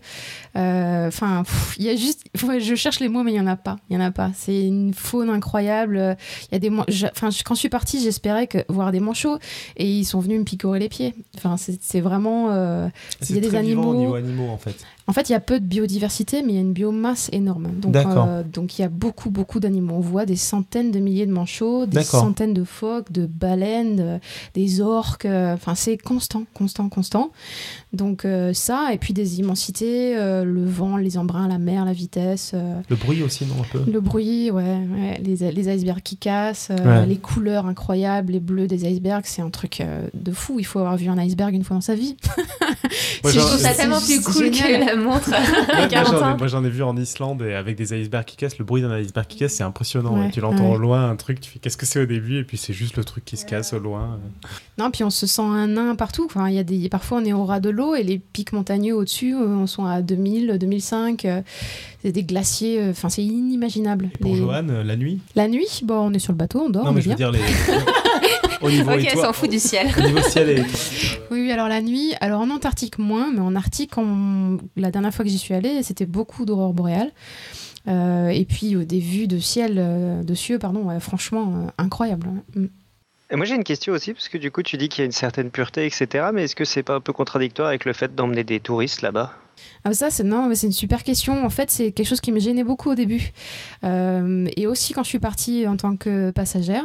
Et euh, maintenant, je suis plutôt avocate de ce genre de, de tourisme pour Maintenant l'avoir. que ça euh, rapporte de l'argent, pour rapporter de gros sous. hein. Ah, c'est relou, va rapporter tout au sous là. Moi, ça y est, j'étais dans les aurores boréales et tout. Alors déjà, c'est un tourisme qui est, qui est très limité. C'est un peu triste, mais il est limité par l'argent. C'est-à-dire que c'est extrêmement cher d'y aller. Euh, donc il y a très peu de gens qui ont les moyens d'y d'y aller. Euh, ça a un côté, euh, enfin c'est triste et, discutable, mais euh, mais en tout cas, il y a peu de gens qui vont en Antarctique. Il y a déjà ça. Il y a que euh, une dizaine de bateaux qui, qui y vont. Et puis c'est extrêmement régulé. C'est-à-dire qu'on fait pas euh, n'importe quoi. Il y a des sites sur lesquels on peut débarquer. On peut débarquer qu'un certain nombre de gens à la fois, dans certaines conditions. On désinfecte tout avant d'arriver. Euh, les règles sont extrêmement strictes en fait, bien plus strictes que n'importe quel endroit au monde. Et puis ensuite, l'Antarctique, c'est un endroit qui est immense. Ça fait une fois et demie les États-Unis. Et on visite, on visite juste la péninsule et des tout petits bouts de péninsule. Donc euh, c'est, en fait, c'est minuscule la zone visitable de l'Antarctique D'accord. par les touristes. Bah, du coup, mais je, je voudrais que tu nous parles encore de L'Antarctique, l'Antarctique. hein, t'as Ouais, moi, je suis partie. que- ton plus beau souvenir, ta plus grande frayeur, euh, le touriste le plus relou, le conférencier qui t'a le plus passionné, l'animal que tu préfères. euh, Euh, moi, j'aime les manchots. Franchement, ils me font tellement rire. Pas sont, les orques ou les baleines? Ben, les orques et les baleines, c'est vraiment. bah, alors, je- j'en parle quand je viens au meilleur moment, d'accord? Ok. Les animaux, j'aime vraiment les manchots. Ils me font mourir de rire. En fait, euh, mais j'en pleure de rire à chaque fois à les regarder. Surtout quand il y a les petits qui suivent, euh, ils suivent les mères. Ils ont un espèce de comportement qu'on appelle the chase. Donc, ils chassent vraiment les mères. Ils leur courent après, ouais, ouais, pour euh, pour se faire nourrir. Et ils se cassent la figure, ils glissent. ils- Enfin, c'est juste euh, génial. C'est vraiment très drôle. C'est quoi la vie d'une colonie de manchots en fait? Comment, com- enfin moi je connais pas du tout la, la biologie, la- si- enfin les manchots en gros ça vit en couple, pas du tout. comment En fait, ça, se passe le reproduire à terre. Et ça vit en colonie qu'au moment de la reproduction, quand ça vient se reproduire à terre. Et là, dans des colonies de taille variable selon les espèces, mais en général, c'est assez, assez important. Moi, j'en ai vu des qui font des centaines de milliers d'individus. Euh, et voilà, ils forment des espèces de nids avec des cailloux, des choses comme ça. Ils pondent un à deux œufs, suivant les espèces. Euh, et puis ensuite, ils, euh, voilà, le petit né, ils l'élèvent, ils le font grandir, etc. Ils le nourrissent. Donc la plupart des espèces de manchots, les parents alternent pour, euh, pour aller pêcher et puis y couver ou, nous, ou protéger le petit. Et ensuite, euh, une fois qu'il est, qu'il est assez gros, et ben, tout le monde retourne dans l'eau et euh, il, passe, euh, il passe le reste de la saison en mer, en fait, à se nourrir et grossir pour la saison d'après. Ça, c'est la plupart des espèces de manchots. Le manchot empereur ayant un comportement un peu décalé, un peu différent, comme vous savez. Et c'est quoi les prédateurs des manchots? Alors, il y en a beaucoup. la plupart, c'est. Enfin, il y a beaucoup d'oiseaux. Enfin, il y en a beaucoup. Euh, la prédation est forte, en fait, mais il y a peu d'espèces. Il y a beaucoup d'oiseaux et puis euh, certaines espèces de phoques. Comme le phoque léopard, par exemple. Un phoque léopard, euh, ouais, c'est euh, le prédateur euh, des mers là-bas en Antarctique. Ça a une gueule assez impressionnante. Moi, j'ai des questions pragmatiques de touristes de base. Euh, quand tu y retournes, parce que toi, tu y as été plusieurs fois, du coup. Vu Mais que- après, on parle de mon meilleur moment. hein. Ouais, on va parler de ouais, ton moment. t'inquiète, n'oublie pas. Et puis il y a les orques aussi qui viennent sur la liste après. Je me dis, quand, tu y retournes plusieurs fois et tout, est-ce que tu commences à, à connaître le lieu, à dire je reconnais les lieux, à t'y retrouver, ou à chaque fois ça a complètement Oui, changé oui, bah, tu- comme je te disais, en fait, on, on débarque pas n'importe où. C'est très Ouais, mais ça, ça se des d'année en sites- année ou ça Oui, oui, ça se ressemble d'année en année. Et moi, en tant que guide cette année, j'ai reconnu les sites que j'avais vus en tant que passagère il y a deux ans. J'en ai vu d'autres aussi, parce que euh, j'en ai. Enfin, enfin, voilà, on va pas toujours aux mêmes endroits. Et dès qu'il y a des opportunités dans, les- dans des sites, entre guillemets, possibles mais rares, on y va. Euh, mais sinon, oui, oui, tu reconnais d'une année à l'autre. Enfin, les gens qui ont de l'expérience, les guides qui ont de l'expérience, ils savent exactement là où il y a telle crevasse, telle plage c'est dangereux, là, faut faire attention, le glacier vèle, etc. dans, dans le genre question naïve, mais bon, j'y vais, on est dans Podcast Science pour ça aussi, c'est, c'est que c'est pas que de la glace en fait, il y a de la terre dessous, donc du coup, les, les, les côtes sont gros, globalement les mêmes d'année en année, etc. Ouais, c'est ça. Donc, euh, et en fait, euh, il y a... les côtes sont les mêmes, par contre, la, la quantité de glace va être différente euh, Et t'as vu par d'année exemple en une, année une sur la même saison. euh, sur les années de- du type réchauffement climatique dont Je on pourrais parle pas dire ou- parce que moi j'y suis allée que, que deux années. J'ai des questions que j'ai posées à mes collègues par contre qui vont depuis très longtemps et ils ont la même réponse que moi. C'est-à-dire que c'est- c'est difficile à dire sur euh, 15 ans, 20 ans qu'ils y vont. Ils ont l'impression qu'effectivement, euh, pas qu'il y ait moins de glace, mais qu'en tout cas il y a plus de fluctuations. Et euh, j'ai un collègue qui est vraiment spécialisé manchots qui m'a dit il a l'impression que certaines espèces de manchots euh, migrent un peu plus au sud en fait. Les, les manchots Adélie qui aiment beaucoup la glace ont l'air de se faire remplacer par les manchots papous qui eux sont plus au normalement plus au nord. Donc mais peut-être mais tu vois il y a rien de Ouais, c'est pas. y a rien de très clair. c'est vrai que c'est des choses qui sont dures à voir à notre échelle. Ouais, puis c'est des observations personnelles euh, qui diffèrent de l'un à l'autre donc il y a rien de très scientifique prouvé là-dedans ok, bon, tu peux aller sur ton meilleur moment, je me tais. Surtout que tout le monde préfère la voix de Billy euh, dans la chatroom. Donc, euh, Euh, le meilleur moment, c'était cette année. En fait, euh, c'est une meilleure journée parce que c'est une journée qui a commencé à 7h du matin avec euh, le, capitaine, le capitaine qui appelle tout le monde euh, très tôt le matin. J'en pouvais plus, moi. Il appelle tout le monde à la passerelle parce qu'il y avait des baleines à bosse autour du, du bateau.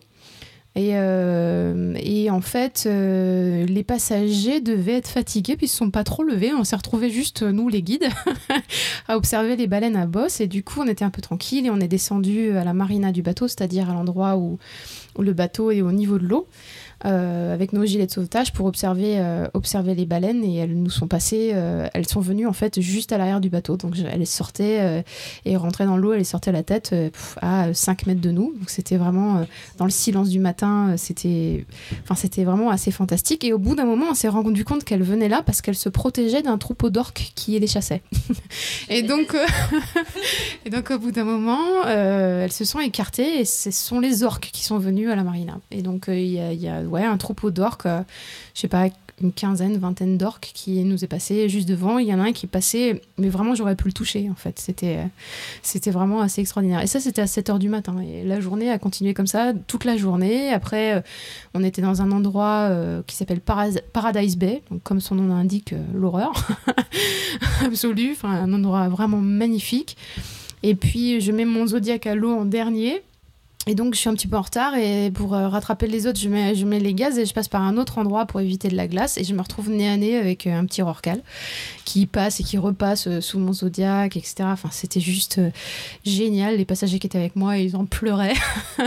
c'était incroyable. J'avais jamais vu une baleine d'aussi près. Enfin, j'ai vu les yeux, les fanons, tout ça. Mais là, t'as pas un moment d'angoisse où tu te dis, mais en fait, non, il non, va pas nous mettre. tout. On a éteint le moteur nous- du Zodiac et on regardait la baleine passer. C'était, c'était vraiment.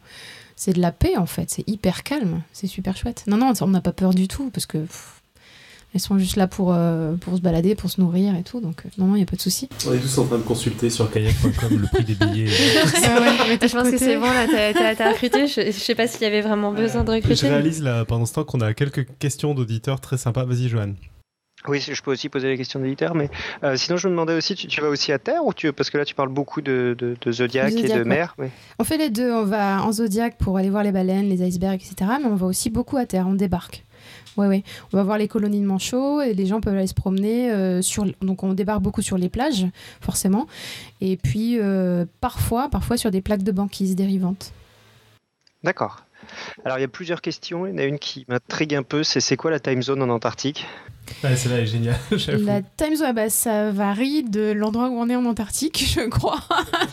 C'est, euh, Mais en fait, ça doit changer hyper souvent. Ceci dit, sur le bateau, on garde toujours la même heure. Euh, donc, euh, et on a celle de l'Argentine. Voilà. Donc, je peux vous dire ça pour la péninsule antarctique. Maintenant, pour le reste, c'est une très bonne question. Sinon, on avait plein d'autres questions. Alors, le problème, c'est que c'est des questions qui ont été déroulées euh, tout au long de l'émission, enfin, tout au long de ce que tu disais. Donc, il y en a qui sont un peu loin. Par exemple, il y en a, il y a, je vais pas te dire le pseudo, il est trop compliqué, mais bon, qui se demandait quelle est la taille d'un embryon de souris? La taille d'un embryon de souris, ça fait la taille de l'ongle du petit doigt au moment de. juste un petit peu avant de, de naître. Voilà, vers 15 jours de développement. Mais sinon, la taille varie évidemment euh, tout au long Ouais, du bien développement. Quoi. Et on a Boson qui demandait euh, si les grands singes ont de la calvitie. Est-ce que les grands singes ont de la calvitie? Ça doit arriver. Encore une fois, tous les, les, les problèmes de, de perte euh, de poils et puis surtout de perte de la couleur sur les poils, c'est des, c'est des, c'est des choses qui sont liées au vieillissement. Euh, du tissu cutané et de l'appendice cutané et de, de- des Donc, a cellules pas de raison que ça Donc, pas sur les euh, animaux. ben, l'homme est un animal qui vit extrêmement vieux en fait dans, dans son environnement naturel par rapport aux autres espèces. Donc, euh, est-ce que ça arriverait aux grands au grand singe? Peut-être s'il vivait plus vieux. D'accord. Sinon, on avait une question parce que nous sommes en France, donc culinaire. Ça se mange les œufs de pingouin? Oh, que euh, De pingouin ou de manchot? Je pense que n'importe Pingouin, quel mais œuf je pense qu'il voulait dire manchot en fait. euh, N'importe quel œuf non fécondé se mange, ouais. Donc j'imagine que oui. Euh, bon, ceci dit, pour en avoir ouvert, euh, ça sent un peu la mer quand même. Je suis pas sûre que ce soit très bon. Sinon, on a la question de Rich qui est de Johan. C'est mieux l'Antarctique ou l'Arctique? Ouais, alors, euh, ouais, ouais. Ben alors, Ça, si c'est on la est, si question on est riche, c'est mieux quoi. l'Antarctique puisque c'est plus cher. Et puis quand tu seras allé sur la Lune, on pourra dire eh, tu préfères la Lune, l'Antarctique ou l'Arctique? Non, mais en fait, c'est vraiment une chouette question parce que c'est très très différent. Euh, L'Arctique, c'est moins grandiose, c'est moins impressionnant.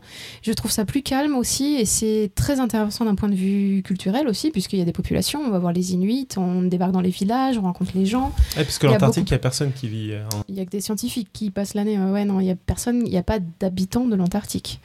Euh, tandis que c'est pas le, on peut au Groenland ou, euh, ou au Svalbard, il y, y a des habitants. Donc euh, là, vraiment, c'est vachement intéressant de rencontrer ces gens-là, de voir comment ils vivent. Donc il y a cette question un petit peu culturelle. Et puis, il y a beaucoup plus de biodiversité. Beaucoup, beaucoup plus. Il y a beaucoup plus de plantes, beaucoup plus d'oiseaux. On peut voir la toundra qui est assez extraordinaire quand même. Donc c'est vraiment, vraiment chouette. Et puis après, c'est sûr qu'en Antarctique, on peut les chercher les ours polaires, mais on va galérer. Donc si on veut voir des ours polaires, il faut aller en Arctique. Voilà, après l'Antarctique, c'est grandiose quoi.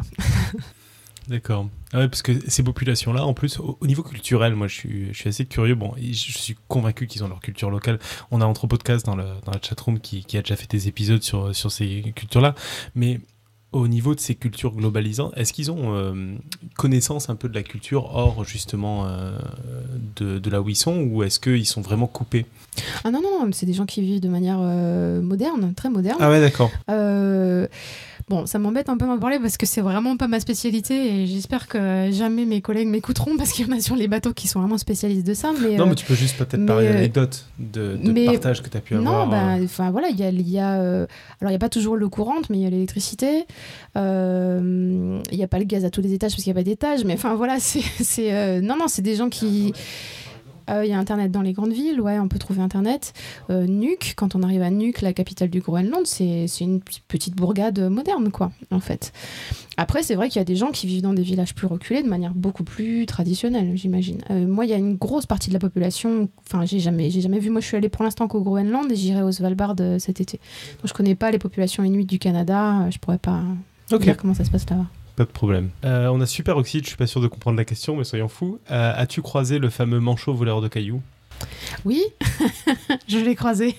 En fait, euh, les, les trois espèces de manchots qu'on croise euh, dans la péninsule antarctique volent des cailloux. Donc, c'est-à-dire qu'il construit, il n'y a pas d'arbres pour faire des, nids, euh, il n'y a pas, il a pas de matériel en fait à part le caillou. Et donc, il y a beaucoup de beaucoup de manchots qui adoptent une espèce, qui forment des espèces de coupoles comme ça pour y pour y mettre leurs œufs. C'est ça le nid. Et donc, euh, ils volent des cailloux en fait les uns les autres parce que les cailloux c'est une, denr- une denrée assez rare, il y en a peu.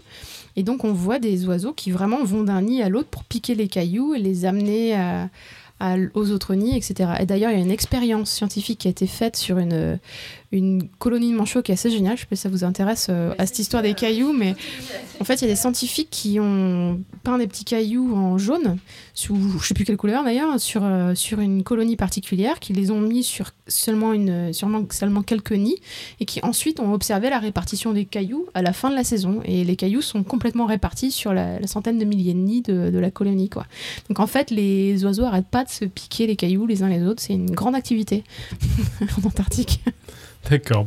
Et on a une dernière question, c'est quel était le moment le plus difficile lors des voyages sur la péninsule? Le plus difficile pour moi? Euh, Ouais, j'imagine. Euh, c'est en même temps un de ceux que je préfère, c'est de traverser le passage de Drake. C'est-à-dire que pour aller en Antarctique, il faut faire deux jours de mer et passer par euh, le sud du Cap Horn, en fait. Ce qui est une des mers les plus, les plus dangereuses du monde, en fait. Euh, Enfin, ouais, c'est... Il y a des creux, quoi. Ça bouge Pourquoi on est beaucoup. obligé de passer par là?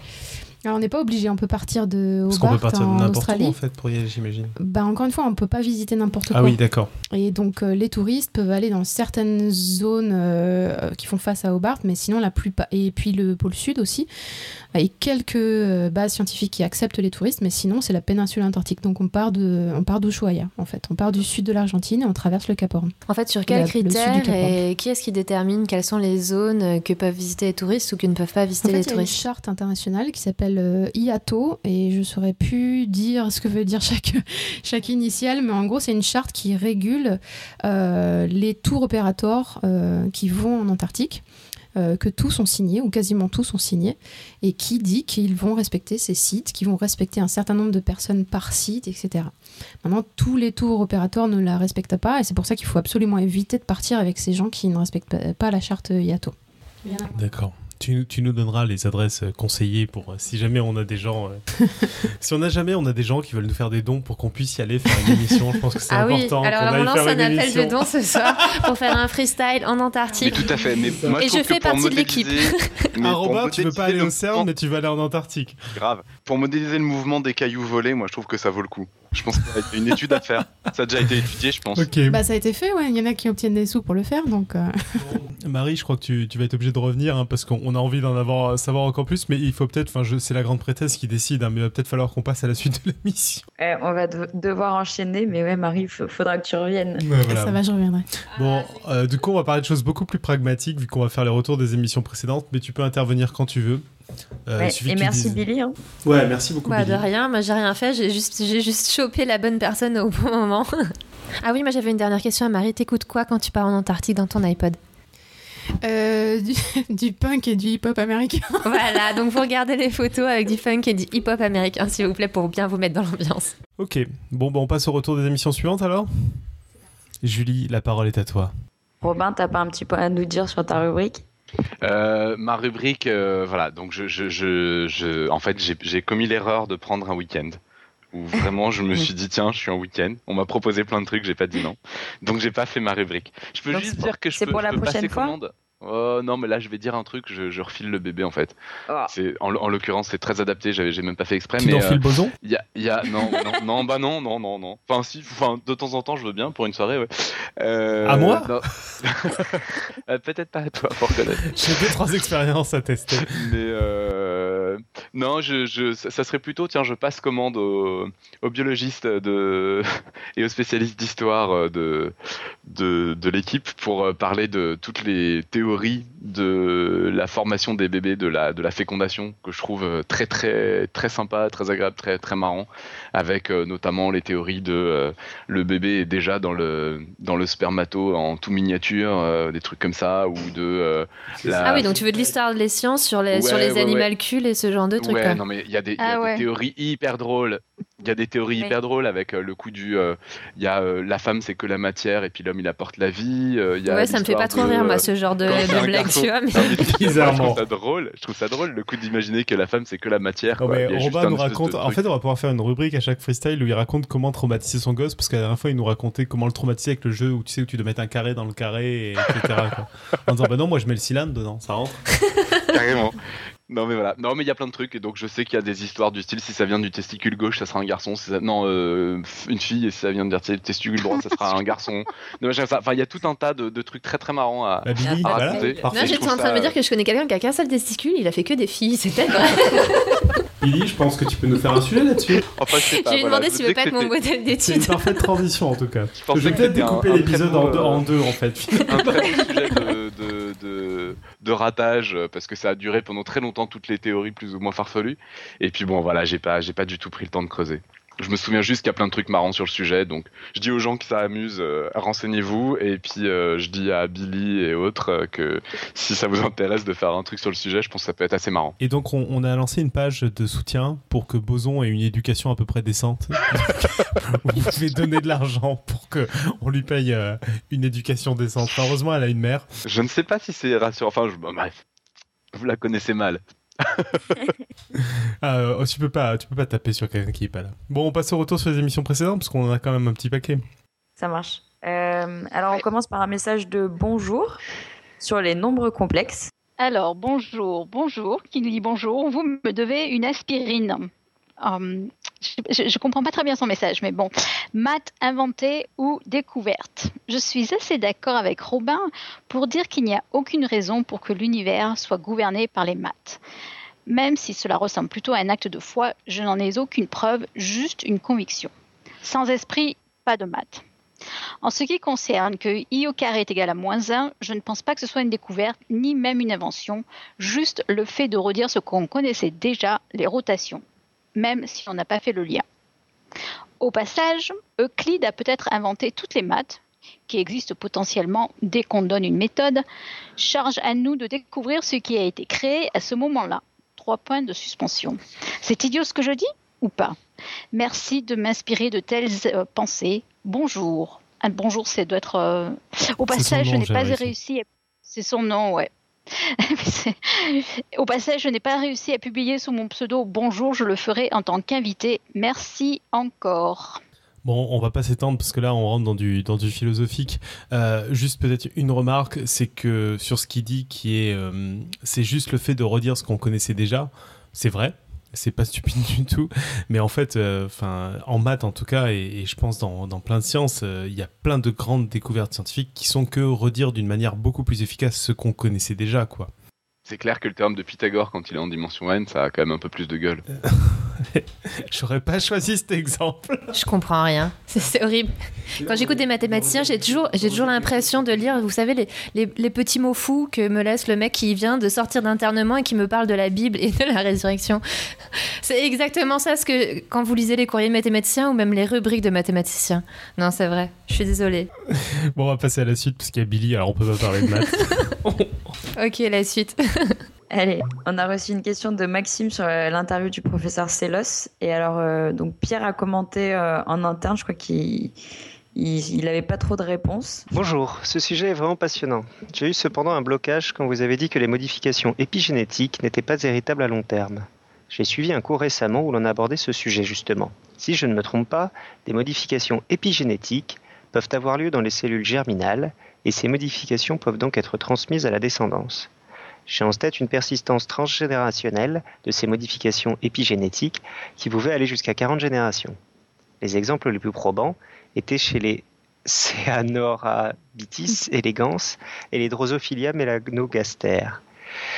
Quand bien même ce ne soit que sur une dizaine de générations, je me demandais si les mécanismes d'héritabilité génétique et épigénétique ne pouvaient pas interagir. Si c'est le cas, est-ce que ça montrerait que l'épigénétique tient bien un rôle dans l'évolution? J'espère que mes questions ne sont pas trop naïves et merci pour la diversité de vos sujets. Je trouve pas que les questions soient particulièrement Ah ouais, naïves. non, les questions elles sont carrément pas naïves. Elles sont assez- je crois qu'elles ont été, on les a fait suivre, mais Euh, qu'on n'a ouais. pas eu de réponse pour l'instant. Euh, moi, je moi, je l'avais pas. Je crois que je l'avais pas vu passer. Le, le- le seul truc dont je me rappelle sur l'épigénétique et qui est héritable, c'est notamment l'expérience célèbre sur le stress des souris. Quand on stresse des souris, on sait que le stress peut euh, peut réapparaître à la génération euh, suivante ou à la génération encore suivante. Après, sur 40 générations euh, chez euh, des mammifères, euh, je sais pas trop, mais toi, peut-être Marie, tu euh, sur euh, ce qui concerne l'épigénétique euh, et vos Euh, dévots. euh, L'épisode qu'on a fait avec le professeur Sélos, c'était sur l'hybridation et sur, euh, grosso modo, enfin, du point de vue d'un extérieur à la bio, c'était d'expliquer que l'évolution c'est vachement plus compliqué que juste les gènes et compagnie, quoi. Ouais, bah, c'est ce, enfin vraiment là, on, sort complètement de, mon domaine, quoi. Euh, donc j'en sais pas, j'en sais pas grand chose, mais il parle d'expériences qui ont été faites chez la mouche et chez le ver, là, c'est Norabitis. Euh, j'en sais rien, faudrait, faudrait regarder, mais j'imagine que qu'effectivement, euh, enfin, on sait maintenant qu'effectivement, il y a une héritabilité de certains, euh, de certaines caractères épigénétiques. Mais sur 40 générations, ça, j'en sais rien faudrait lire les papiers.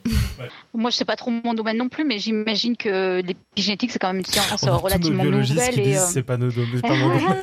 non, non, mais euh, l'épigénétique, c'est assez récent. C'est pour ça que. C'est récent et je pense qu'on ne sait pas encore. Je pense qu'effectivement, il y, a des, il, y a, il y a un impact sur la descendance, mais est-ce qu'on parlait d'évolution? Je pense que c'est une autre question, en fait. Hein.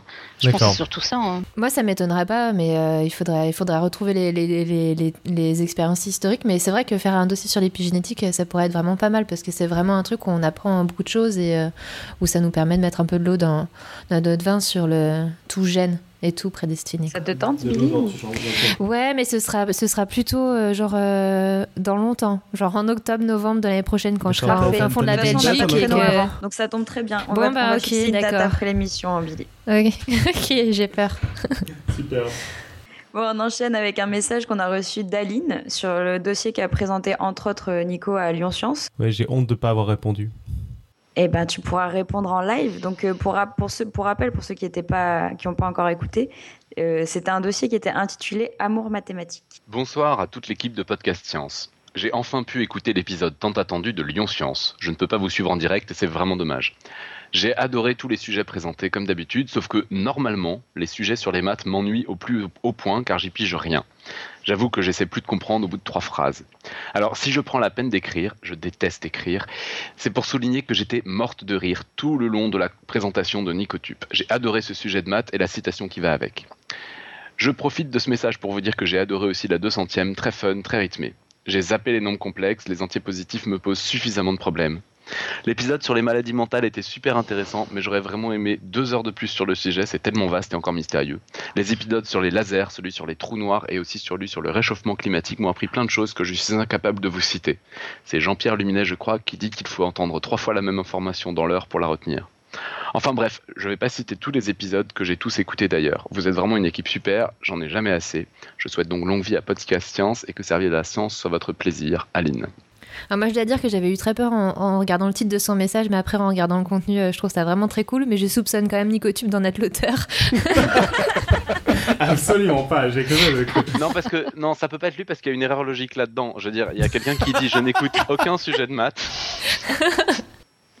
et qui dit j'écoute tous les épisodes. Non, mais mon épisode sur l'amour mathématique était particulier. Par contre, je suis un peu déçu qu'elle ait rigolé sur mes stratégies pour trouver l'amour euh, via des méthodes modèles mathématiques. Quoi.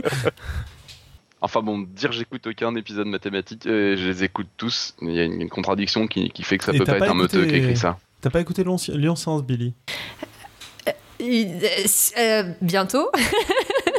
je vois, même mentalité. Bon, on va revenir rapidement sur l'épisode avec Nima sur le réchauffement climatique. Donc, je sais pas si vous vous souvenez, mais on s'était posé quelques questions. Quand Nima nous disait qu'on pouvait identifier le carbone dans l'atmosphère, qu'on savait qu'il était d'origine anthropique, mais on n'avait pas trop su justifier ça au moment de l'émission. Et donc, euh, suite à une question de Gaudry, il y a Nima qui a apporté quelques précisions. Bonjour Gaudry, et pardon de la réponse tardive. Je viens juste, à vrai dire, de voir ce message. Donc, mea culpa sur cette section de l'interview. J'aurais dû mieux m'y préparer ou bien ne pas en parler du tout. Je ne suis pas sûr qu'on ait, qu'on ait suggéré que la combustion changeait la nature des isotopes en présence, mais je n'ose réécouter la séquence. Bref, de ce que je peux comprendre, le ratio C13-C12 dans les plantes est inférieur à celui qui est observé dans l'atmosphère et l'une des raisons est que, le, que le C12 est préféré par les plantes, préféré entre guillemets. Cela se joue apparemment sur les réactions chimiques qui se produisent dans la plante. Du coup, quand on brûle via déforestation ou via la consommation des produits pétroliers, c'est principalement du C12 qu'on libère et le ratio C13 sur C12 diminue. Quand on compare avec l'historique de ce ratio dans le temps, via les carottes glaciaires par exemple ou autres méthodes, on constate que depuis l'âge industriel, ce ratio alors, diminue alors que le carbone augmente en totalité. Cela confirme donc l'origine anthropique de cette augmentation. J'espère être plus clair, ça mérite un post de blog tout ça, et puis il donne une source qu'on mettra dans les notes de l'émission. et qui sont dans, surtout dans les commentaires de, de l'article en question. Exactement. Je ne sais pas si vous avez quelque chose à ajouter. Sur le réchauffement climatique? Je vais, je vais citer tous les biologiques de Podcast Science. Je ne suis pas vraiment un spécialiste du sujet, mais. Mais quoi? Mais c'est tout. Allez, on enchaîne alors avec un commentaire de notre ami Fred sur l'excellent dossier de Johan sur Feynman manque juste une petite chose dans ce superbe dossier, le lien vers le site de Microsoft Research qui, qui propose toutes les vidéos des fameuses lectures de Richard. Moi, ça me fait un peu mal parce que je suis pas une fan de Microsoft, de, leur donner faire de la pub, mais bon, tant pis.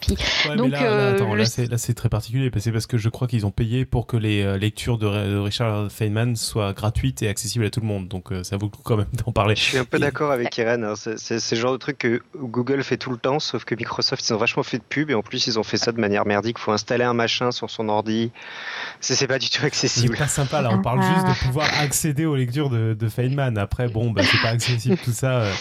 Oublie que c'est Microsoft. C'est le mot anglais, c'est conférence, non C'est ça? Oui, c'est ça, tout à fait. Non, mais je, tiens juste à parce que bon, je pense qu'il y a d'autres qui sont pas trop complètement bilingues. T'as qu'à le tweeter avec le mot dièse. Euh. Excusez-moi, on a dit qu'on était un, on a dit qu'on était un podcast francophone ou? Tout à fait.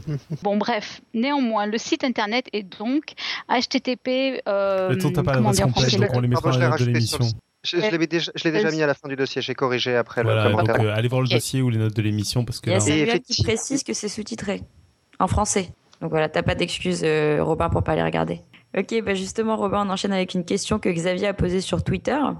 Et donc, t'as pas encore eu euh, l'occasion de tweeter ta réponse? Donc on va te poser la question maintenant. À 3615 Robin, quid des jeux à plus de deux joueurs, sans hasard et sans truc caché? Eh ben, je trouve que c'est une excellente question et euh, j'ai pas du tout euh, pris le temps de me renseigner dessus.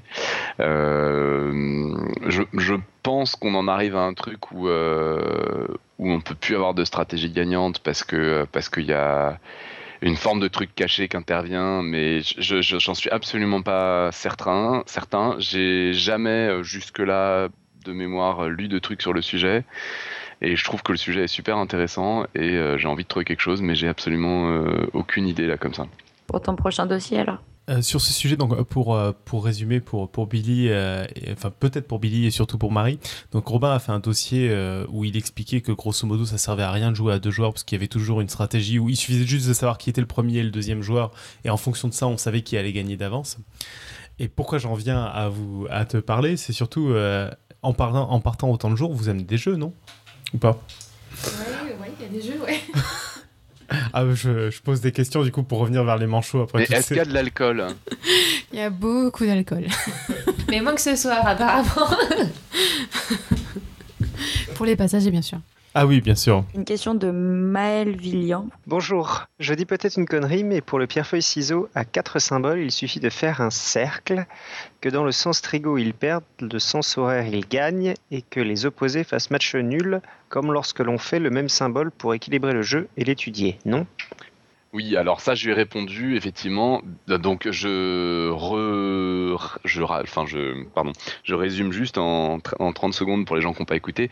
Euh, l'idée, c'est de dire pierre, pierre, feuille, ciseaux. Chacun gagne contre un symbole et chacun perd contre un symbole. C'est équilibré. Et quand on introduit un quatrième symbole, genre le puits, c'est pourri parce qu'il y a des symboles plus forts que d'autres.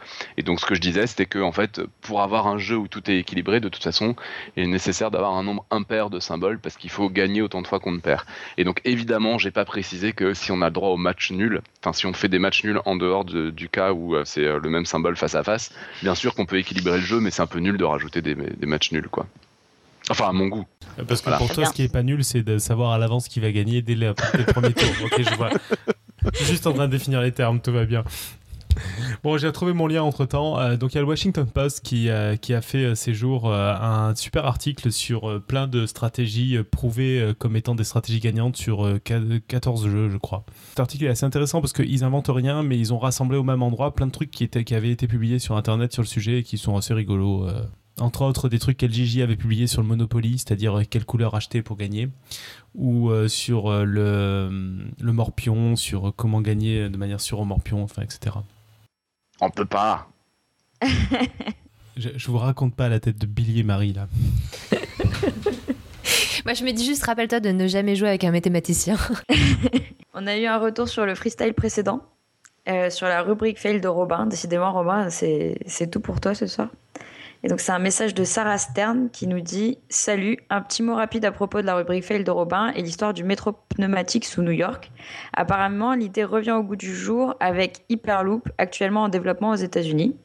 On doit ce projet à Elon Musk. Elon Musk. Déjà à l'origine. Non, mais tu vas pas Musk. faire semblant de pas connaître Elon Musk. Non, je te jure. Déjà à l'origine entre autres de PayPal et des, autres, des, des voitures électriques. très- Ça, je savais pas que ça, s'écrivait comme ça. Et Hyperloop, c'est pas rien du tout. Pour ceux qui connaissent Futurama, le but est de se déplacer comme dans Futurama, dans des tubes.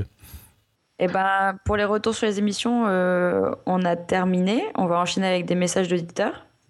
Donc euh, on commence par une proposition de Marc, un de nos généreux donateurs, qui nous Merci dit Marc.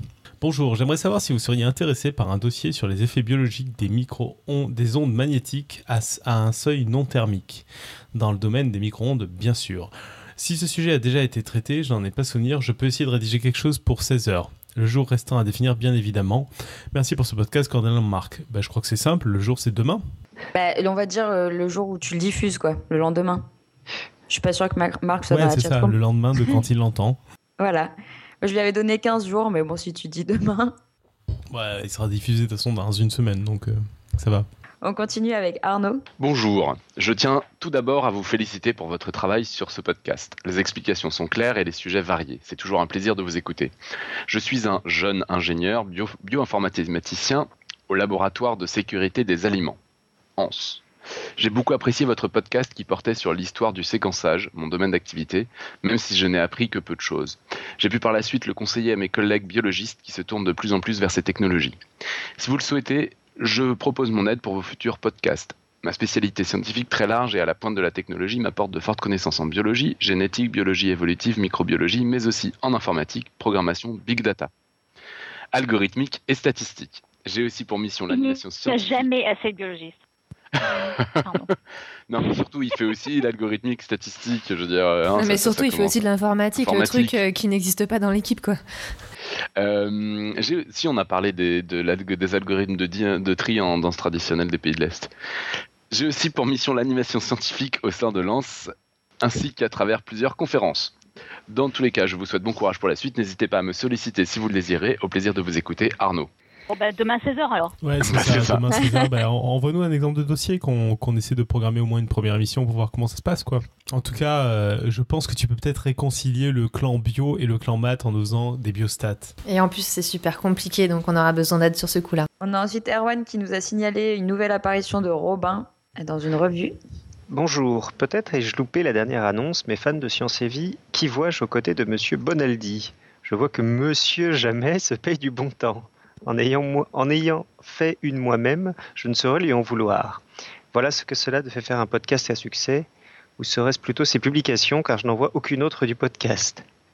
Bon voyage à Robin et bon podcast à tous. En attendant le prochain numéro, que la science soit avec vous. Tu connais Bonaldi, Robin? Alors, non, je ne connais pas Tu Bonaldi. peux me ramener Bonaldi dans un freestyle on verra. Euh, vous voulez que je vous explique ou on s'en fout? Ouais, ouais, bah non. T'as- Euh. Ton seul challenge, c'est d'être plus intéressant que les manchots et les aurores boréales. Ouais, c'est ça, ça va être, ça va être un peu compliqué, surtout que ça, ça, ça concerne ma vie, donc vous n'avez absolument rien à secouer, quoi. Non, c'est juste, on m'a proposé, euh, et j'ai dit oui, de participer, ça me fait rire moi-même quand j'en parle, mais c'est pas grave, euh, de participer à une, une croisière sur la Méditerranée, une croisière et vie. En gros, c'est un truc euh, normal euh, sur les gros bateaux de, de, de, voyage euh, euh, sur la Méditerranée où les gens normalement juste ils vont sur la piscine et ils débarquent et ils visitent une ville en deux heures et ils repartent. Donc a priori j'aurais jamais fait un truc pa- pareil, mais là le truc c'est que c'est une croisière science et vite. Donc en plus de faire ça, ils ont des conférences de science les gens. Et donc je vais faire le voyage et j'avoue que bon oui il y a Bonaldi et il y a aussi euh, Pascal Pic. Et donc ça ça me ça me dit bien de discuter avec lui. Attends, euh, je, je comprends pas trop le principe. En gros, euh, ça va être quand même relié au thème de la mer et aux endroits où vous Bah, allez vous tout. arrêter ou euh, ça, ça du pourrait tout. se dérouler dans n'importe quelle salle de conférence? Dans n'importe quelle salle de conférence, ça serait pareil. C'est juste les gens, ils sont en vacances et, euh, et ils ont des conférences scientifiques euh, un peu tous les jours. Mais ça se trouve, c'est la même compagnie pour laquelle euh, je travaille. Non, c'est en Méditerranée. Mais Non, ils en font fait- de la Méditerranée Il y, aussi. il y en a beaucoup, hein. Il y a, Bah, il y a je pas sais mal pas. de compagnies qui font ça et. Bah, en, enfin, en tout cas, là, a Ça a une priori, c'est une bonne- compagnie de bateaux qui le fait pas. Les voyages, après, ils le font pas. Et c'est un type qui a relié les bateaux et Science et Vie. et qui a dit. euh, Mais il y a pas mal. euh, Donc tu vas être enfermé dans un bateau avec. Jérôme Boldandy et Pascal Pic. Voilà. interview de Bonaldi. Et euh, par ailleurs, euh, ce qui est plutôt cool, c'est que voilà, pendant une semaine, du coup, en fait, je suis en vacances et tout frais payé, et en plus, je suis payé, et en plus, je peux emmener euh, femme et enfant. Et tu peux pas amener tes potes aussi? Boson. Et t'as combien Bah, de femmes oui. officiellement? T'as combien de gosses officiellement aussi? Une de chaque. Ok, Voilà, donc il y a des, des, des annonces effectivement dans Sciences et dans Vie Junior. Ok. Non, mais il paraît que c'est super bien ces trucs. Il y a Geographic National qui les fait aussi et il paraît que c'est fantastique, hein, ce, ce genre de croisière. C'est Bah, du écoute, super bon euh, niveau. en fait. euh, m- bah, je sais pas, parce que là, c'est moi qui vais faire la conf, donc euh, je sais pas si on peut dire que ça va être un super bon niveau, mais. Robin Jamais et Jérôme Bonaldi. C'est Robin Jamais Et, qui va avoir préparé la conf et Bonaldi qui va faire les démos. Ça devrait être pas mal.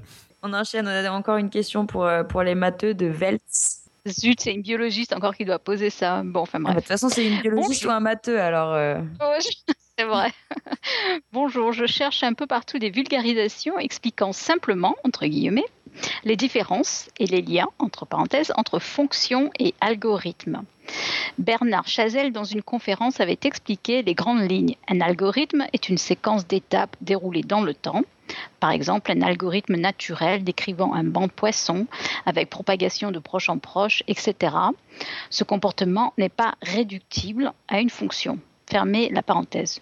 Une fonction, quant à elle, par exemple analytique, permet en particulier de retrouver un état à n'importe quel moment dans le temps, alors que l'algorithme doit, lui, être déroulé.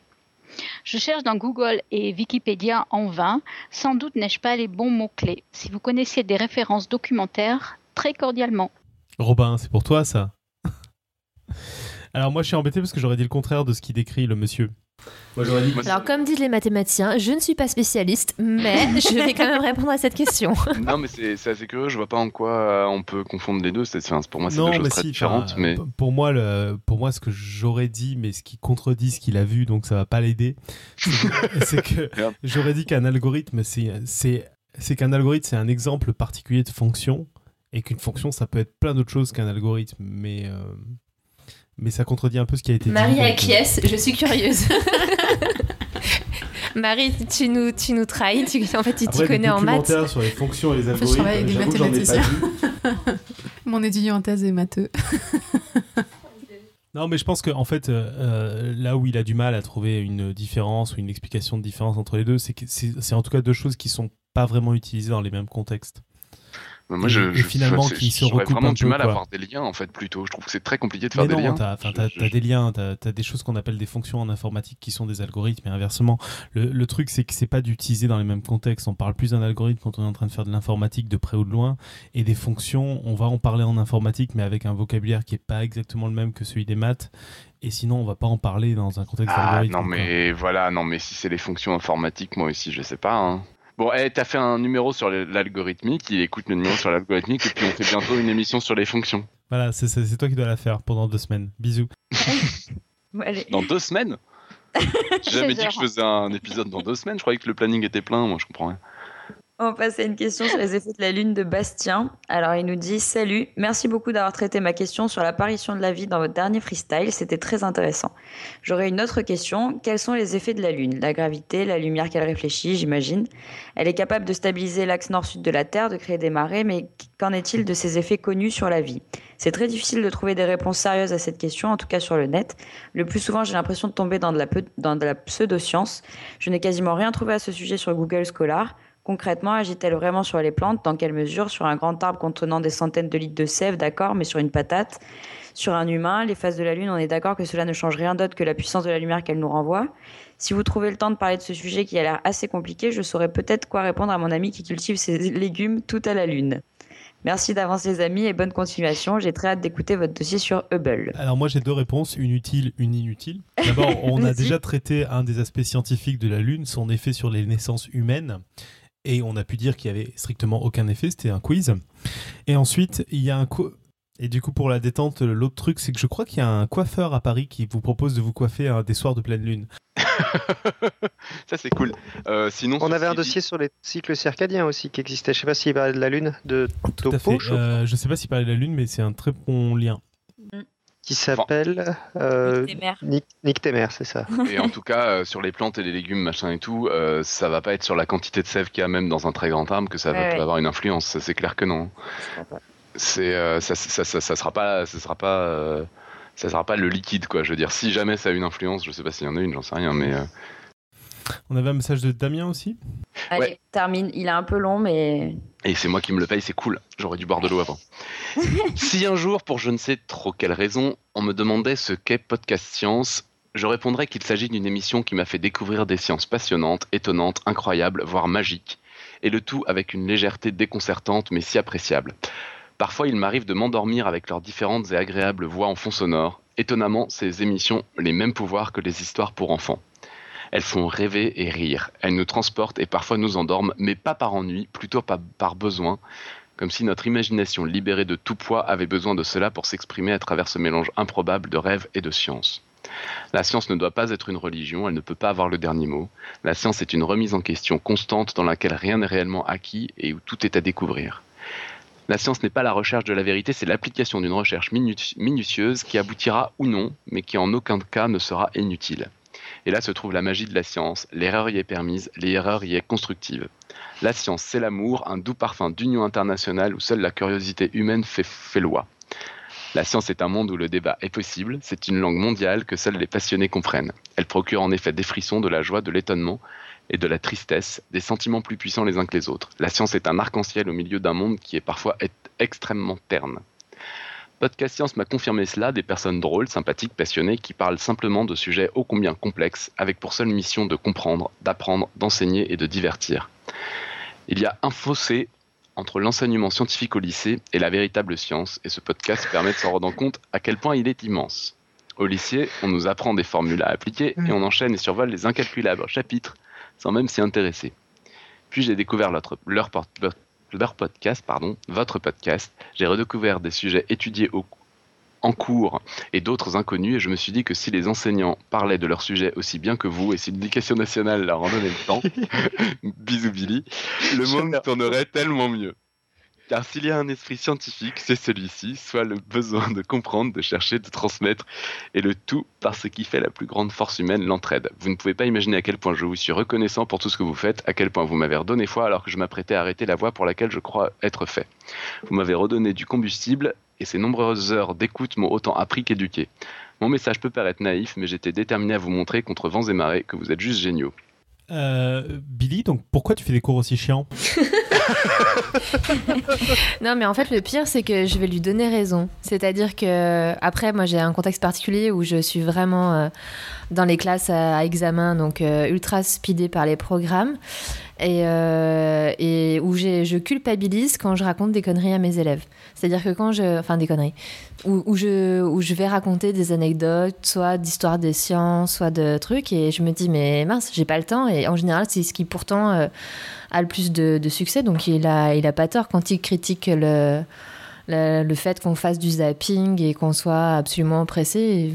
Je, serais la première à lui donner raison. Donc euh, euh, non, non, son message était très poétique. On avait l'impression qu'il avait un peu fumé, mais j'aurais répété à jeun tout ce qu'il aurait pu raconter. Et je trouve ça super cool comme message.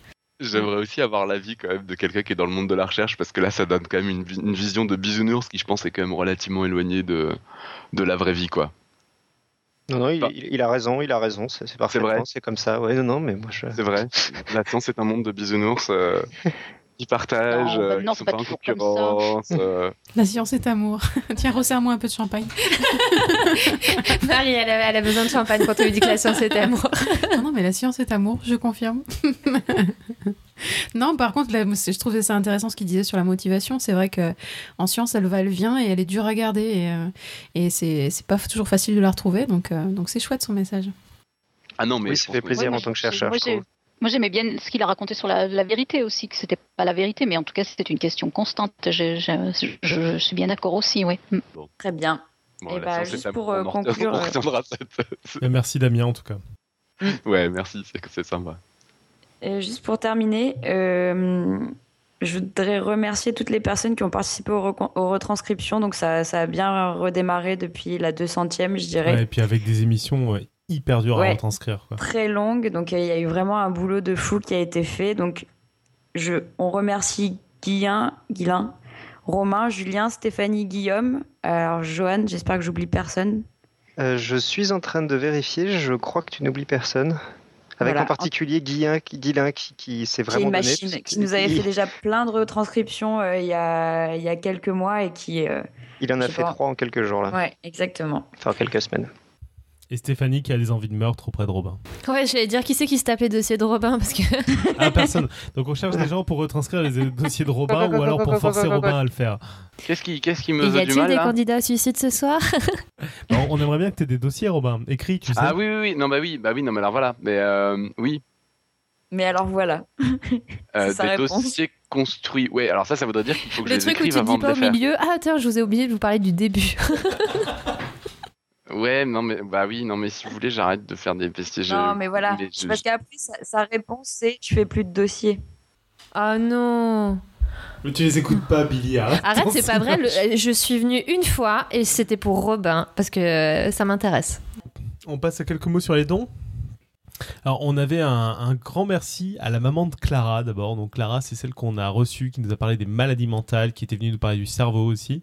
Et il se trouve que sa maman nous a fait un don. Donc, on est très content. Euh, on est encore en train de- d'essayer de voir comment on va l'encaisser parce qu'elle a fait un chèque. Et bizarrement, je ne fais pas partie des discussions. Non, bon, plus sérieusement, on est très très content. Il n'y a aucun problème pour l'encaisser. On, on va s'en sortir comme des grands, mais donc on est très très content. Et merci à Étienne aussi. Qui, euh, qui, qui nous a aussi fait un don. Alors, pour votre information sur les dons, on vous dit souvent euh, qu'on on va les dépenser, qu'on les dépense pas trop. On a acheté une table de mixage pour l'instant. Et là, on organise, vous le savez maintenant depuis la semaine dernière, euh, une émission pour la Gay Pride. Et euh, ben, là, on va dépenser un peu d'argent pour pouvoir permettre à des invités à- de venir, pour éventuellement peut-être acheter deux trois euh, choses pour euh, pour que Podcast Science soit un peu visible, peut-être un peu de communication. Donc, euh, ça va être un, un des premiers événements où il va y avoir une partie du financement qui va, enfin, euh, la partie non bénévole du financement qui va être faite via l'association. Et ça fait plaisir de se dire que que ça s'autofinance un peu en partie en tout cas. Voilà, voilà. Donc, merci beaucoup. Et, et j'ai un silence merveilleux, c'est ça? Non, bah oui, merci, oui, mais oui. ça, c'est- Merci. Oui. Et on vous, Non, mais- dira, on vous Merci. dira ce à quoi ça a été utilisé. Mais donc, c'est. On passe au pitch alors. Euh, la semaine prochaine, on reçoit Michael, donc euh, un de nos auditeurs qui a, qui a subi le parcours euh, dossier, vérification, reprise de dossier pour 16 heures, etc. Et qui donc va venir nous parler de, des sciences. Des experts en français. Les experts. Et oui, dans la série, la série c'est les experts. Les Tout sciences le monde légistes. a Alors, soyons clairs, déjà- la série, c'est les experts Las Vegas. On ne parle pas des autres versions, Miami et tout, qui n'ont aucun sens. Bon, je vous lis son pitch. Tout le monde a au moins déjà vu une fois un épisode de CSI, les experts en français ou NCIS. Toujours la même histoire, le lieutenant, le patron du labo, les inspecteurs qui sont à la fois les analystes et les préleveurs, et un ou une génie de l'analyse devant un appareil qui sait tout faire. Eh bien, vous vous y attendiez, tout est faux ou une grosse partie. Alors, on va peut-être casser un mythe, mais c'est comme ça. Et donc, euh, Michael viendra nous présenter tout ça la semaine prochaine euh, à 20h30. Donc les experts, c'est cet épisode où tu as, le chef du labo qui en fait c'est déjà la solution dès le début de l'épisode, mais comme il faut que l'épisode dure 40 minutes, il dit qu'à la fin. Et sinon, bon, par contre, ce qui est très très drôle pour être un peu plus sérieux, moi je suis un grand fan des experts Las Vegas, jusqu'à les saisons où Grissom est parti, comprenne qui pourra. Bref, Euh, ce qui est assez amusant quand on voit l'évolution des saisons, en fait, c'est que les tests ADN vont de plus en plus vite. C'est-à-dire que dans la saison 1, c'était on va faire un test ADN, ok, on aura le résultat dans une semaine, et donc ils avaient des choses à faire entre temps. Et puis dans les dernières saisons, c'est on fait un test ADN, ils appuient sur un bouton, ils l'ont en deux secondes. Bon, non, c'est pas le ça, en même temps, ça reflète des réalités. hein. Ouais, mais c'est c'est assez rigolo de le voir évoluer dans la, dans la série, justement. Non, mais c'est cool. En plus, les, euh, la, police scientifique, il y a plein de trucs à dire, et notamment sur l'histoire des sciences. Et ça, ça rejoint pas mal de trucs parce qu'il y a, des, il y a des, des scientifiques pas mal connus qui vont réapparaître dans d'autres sujets et qui ont fait pas mal avancer euh, l'histoire des sciences. Donc, euh, c'est marrant. Moi, pour l'anecdote, je fais un cours de police scientifique avec mes élèves de seconde. Et une fois, on étudiait le sang. Et j'ai quand même un élève qui a réussi, sans que je m'en aperçoive quand même, en deux heures, ce qui est, quand même assez fou, d'écrire tout son TP en faux sang. C'est-à-dire que. mais, mais apparemment, ça les passionne. hein. Même les. Même des gens qui viennent, euh, qui choisissent cette option pour des mauvaises raisons, à mon avis. Juste pour savoir comment ne pas se faire griller quand tu fais un meurtre. On passe à la quote. Je crois que Marie nous a ramené une quote. Je la lis alors Alors j'ai pris une, une quote de Oscar Wilde. Tout se prouve, même ce qui est vrai. C'est marrant, il écrit en français, je me souvenais pas. Ouais, bon, traduite. Tout se prouve, même ce qui est vrai. Voilà. Et pourquoi celle-ci? Eh ben parce qu'en fait, euh, il a souvent raison. Donc euh, j'espère que ce coup-ci, euh, il a encore raison, quoi. Ce serait chouette. pour moi, pour, pour tous les scientifiques, ce serait cool. Finalement, ça rejoint le message de Damien. Ouais, ouais, c'est, c'est- ça me faisait, euh, ça m'y faisait penser pendant, son, pendant la lecture de son mail, ouais. Mm. Mm. Moi, je trouve que c'est une jolie citation et pour une fois qu'un littéraire parle de science, euh, je trouve ça cool. Euh, et on avait aussi une autre, euh, un grand événement sur les côtes, euh, Julie? Alors, nous avons une nouvelle préposée aux côtes. Alors, un peu déçue de la cote de secours d'Alan après le dossier de Johan sur Hubble, Aline B a râlé. Elle a eu droit au traditionnel si tu penses pouvoir faire mieux. Et la voici responsable en chef des côtes. Alors, un immense merci à elle. Et voici ce qu'elle nous a déniché pour l'occasion. La vie polaire et de surcroît en groupe ne permet aucun maquillage, aucun subterfuge, aucune tricherie. On se montre tel qu'on est, l'homme que l'on est au fond de soi et qu'on ignore soi-même. Paul-Émile Victor, préface de Antarctique, désert de glace de Claude Lorius. Marie, un commentaire. Ah bah oui, Ça c'est fait vraiment plein ça. Non mais c'est exactement ça. C'est vraiment, euh, on est tel qu'on est là-bas. Mm. Ouais, mais ouais, comme dans tous les milieux un peu extrêmes. euh, Comme dans tous les milieux un peu extrêmes, simplement, je trouve que la différence, c'est que c'est que c'est vraiment intense là-bas. Au lieu d'être euh, euh, sur le cul, parce que ce qu'on voit, c'est incroyable, euh, une fois une fois tout par semaine, on l'est toutes les 10 minutes en fait. Donc c'est vraiment euh, intense et ça laisse aucune place au, au chichi, au cliché, euh, à tout ce qui est à côté. Et euh, je crois qu'une des raisons pour lesquelles j'aime cet endroit, c'est, je le dis, euh, je, je le répète tout le temps, mais j'arrive pas trop à l'expliquer, c'est que là-bas, on se sent vraiment euh, soi-même, on se sent libre et euh, et c'est un sen- le sentiment de liberté, il est palpable là-bas. J'ai du mal à l'expliquer, mais Et moi, j'ai juste une, une question. Je sais que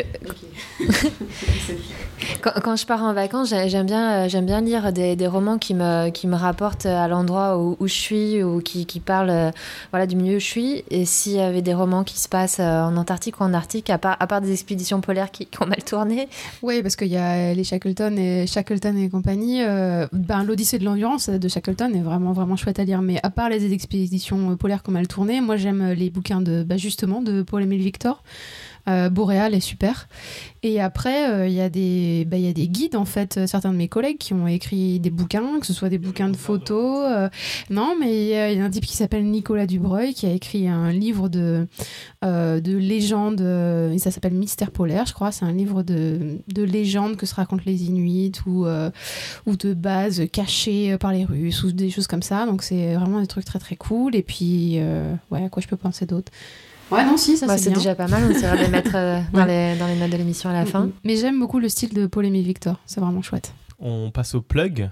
C'est un plug pour notre émission spéciale Gay Pride. Euh, donc oui, on fait une émission euh, radio dessinée pour euh, à l'occasion de la Gay Pride où on va essayer de parler d'homosexualité en sciences et sans militantisme. Donc tout un programme. On va parler de tout plein de choses. Le programme n'est pas encore complètement clair. Il y aura bien sûr de la biologie, il y aura, il y aura sans doute des mathématiques. On va essayer d'en mettre et il y aura plein d'autres choses de enfin je- voilà je vais pas trop m'étendre sur sur les sujets mais on, on- non mais parce que le programme est, est pas encore complètement défini mais Il y, pas- il y aura pas mal d'invités euh, d'intervenants extérieurs. voilà pas mal d'intervenants extérieurs. Ça va être un format qui va ressembler beaucoup à ce qu'on a fait au CERN c'est-à-dire des plein de petits euh, mini dossiers sur plein de sujets très différents euh, toujours scientifiques. C'est vraiment le- la chose on- à laquelle on, on s'attache le plus euh, pour pas tomber dans, du débat ou du, militantisme, mais voir vraiment ce que peut dire la science de l'homosexualité. On on a déjà eu l'occasion d'en parler dans deux trois épisodes. Mais là, on va, on va vraiment se centrer autour de ça, et ça s'annonce vraiment très très intéressant. Donc, euh, la date, c'est le 27 juin. C'est à Paris. Euh, on n'a pas encore de lieu précis.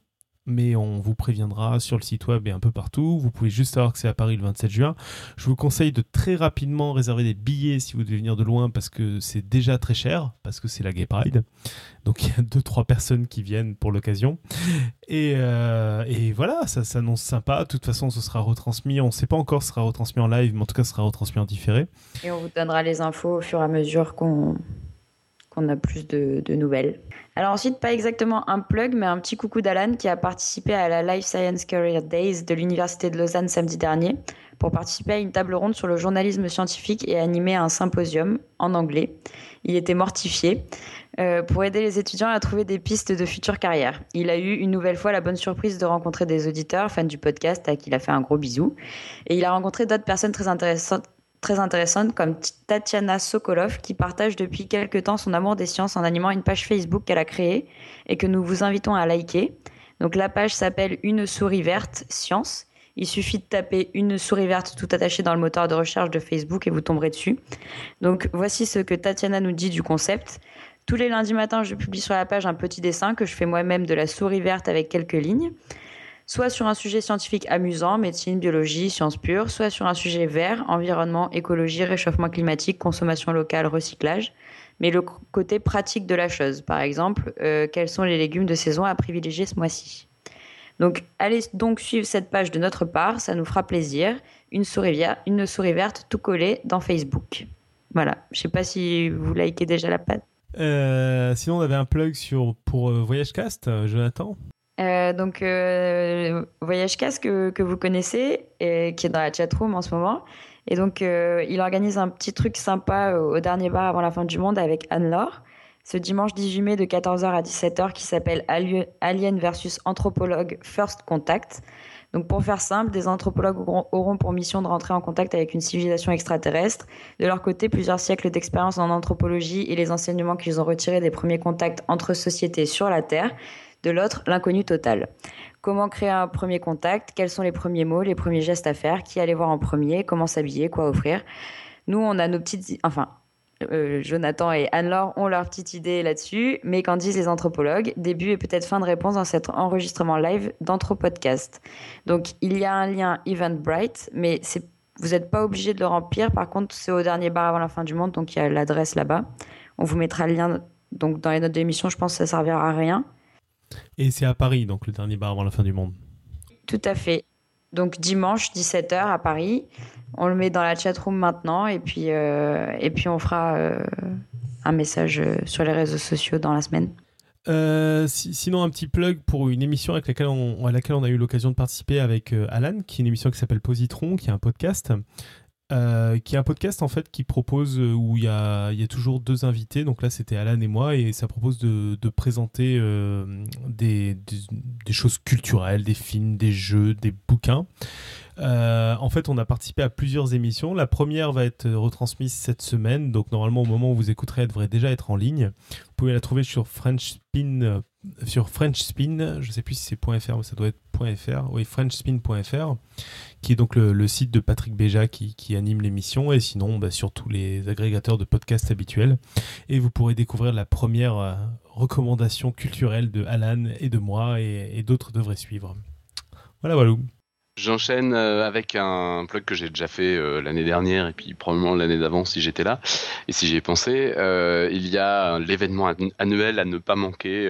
bon alors c'est encore à Paris, j'en suis vraiment désolé, ça fait très parisien tout ça, mais bon, faut venir même si vous êtes loin de Paris. il y a le dernier week-end de mai, donc ça sera jeudi, vendredi, samedi, dimanche à Place Saint-Sulpice à Paris, en plein air, c'est gratuit, c'est entrée libre, tout ça. Le salon culture et jeux mathématiques.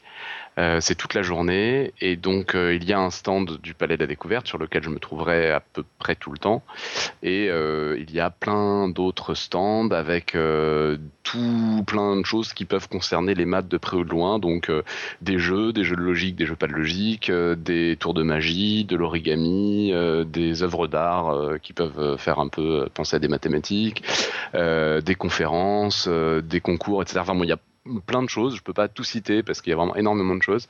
Et euh, c'est super sympa, c'est une super bonne ambiance et c'est vraiment euh, c'est vraiment jours super agréables pour tous les gens qui y sont et donc a priori pour les visiteurs aussi. Voilà. Et je pense que Nico y passera aussi un moment, non?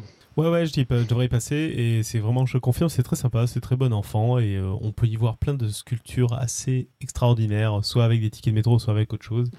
et puis des jeux amusants, enfin, c'est tout un écosystème un peu étrange. Voilà, bah en gros, c'est l'écosystème des gens passionnés par les maths et qui ont envie de faire passager leur passion au plus de monde possible. Donc, euh, j'aurais envie de dire, si vous aimez les maths, euh, venez, vous allez vous y retrouver parce que vous êtes avec des gens comme vous. Et si vous aimez pas les maths, surtout, voilà, ouais, si vous aimez pas venez les maths, parce que c'est l'occasion de changer d'avis. Enfin, je veux dire, c'est vraiment un un moment euh, où on, rencontre des matheux qui ont super envie de partager. Quoi. on a une concentration des matheux qui, sont les plus partageurs de leur passion. Voilà. Et puis je voulais, bah, c'est peut-être un petit peu tôt, mais je me dis c'est dans moins d'un mois, je vais, quand même en parler. je fais la pub du Palais de la Découverte, tant qu'à faire. Il va y avoir le, 9 juin une, une exposition qui va démarrer, qui va ouvrir temporaire, qui va être là jusqu'à fin décembre donc ça va être pour un, pour un bon moment quand même. Une exposition temporaire qui est une exposition d'art euh, contemporaine, contemporain plutôt. euh, et euh, ce qui est très sympa, c'est que c'est euh, c'est une exposition. Si on accueille une exposition d'art, c'est qu'il y a quand même des sciences qu'on peut aborder par elle. Et en fait, c'est des gens qui créent des installations. Ça s'appelle XYZT paysage abstrait.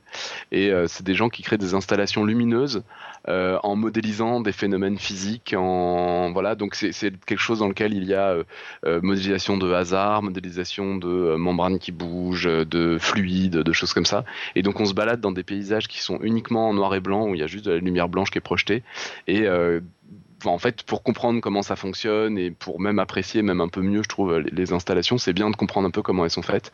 Et donc, c'est l'occasion de parler de maths, de physique, d'informatique pour essayer de comprendre un peu comment, euh, comment toutes ces choses-là sont faites.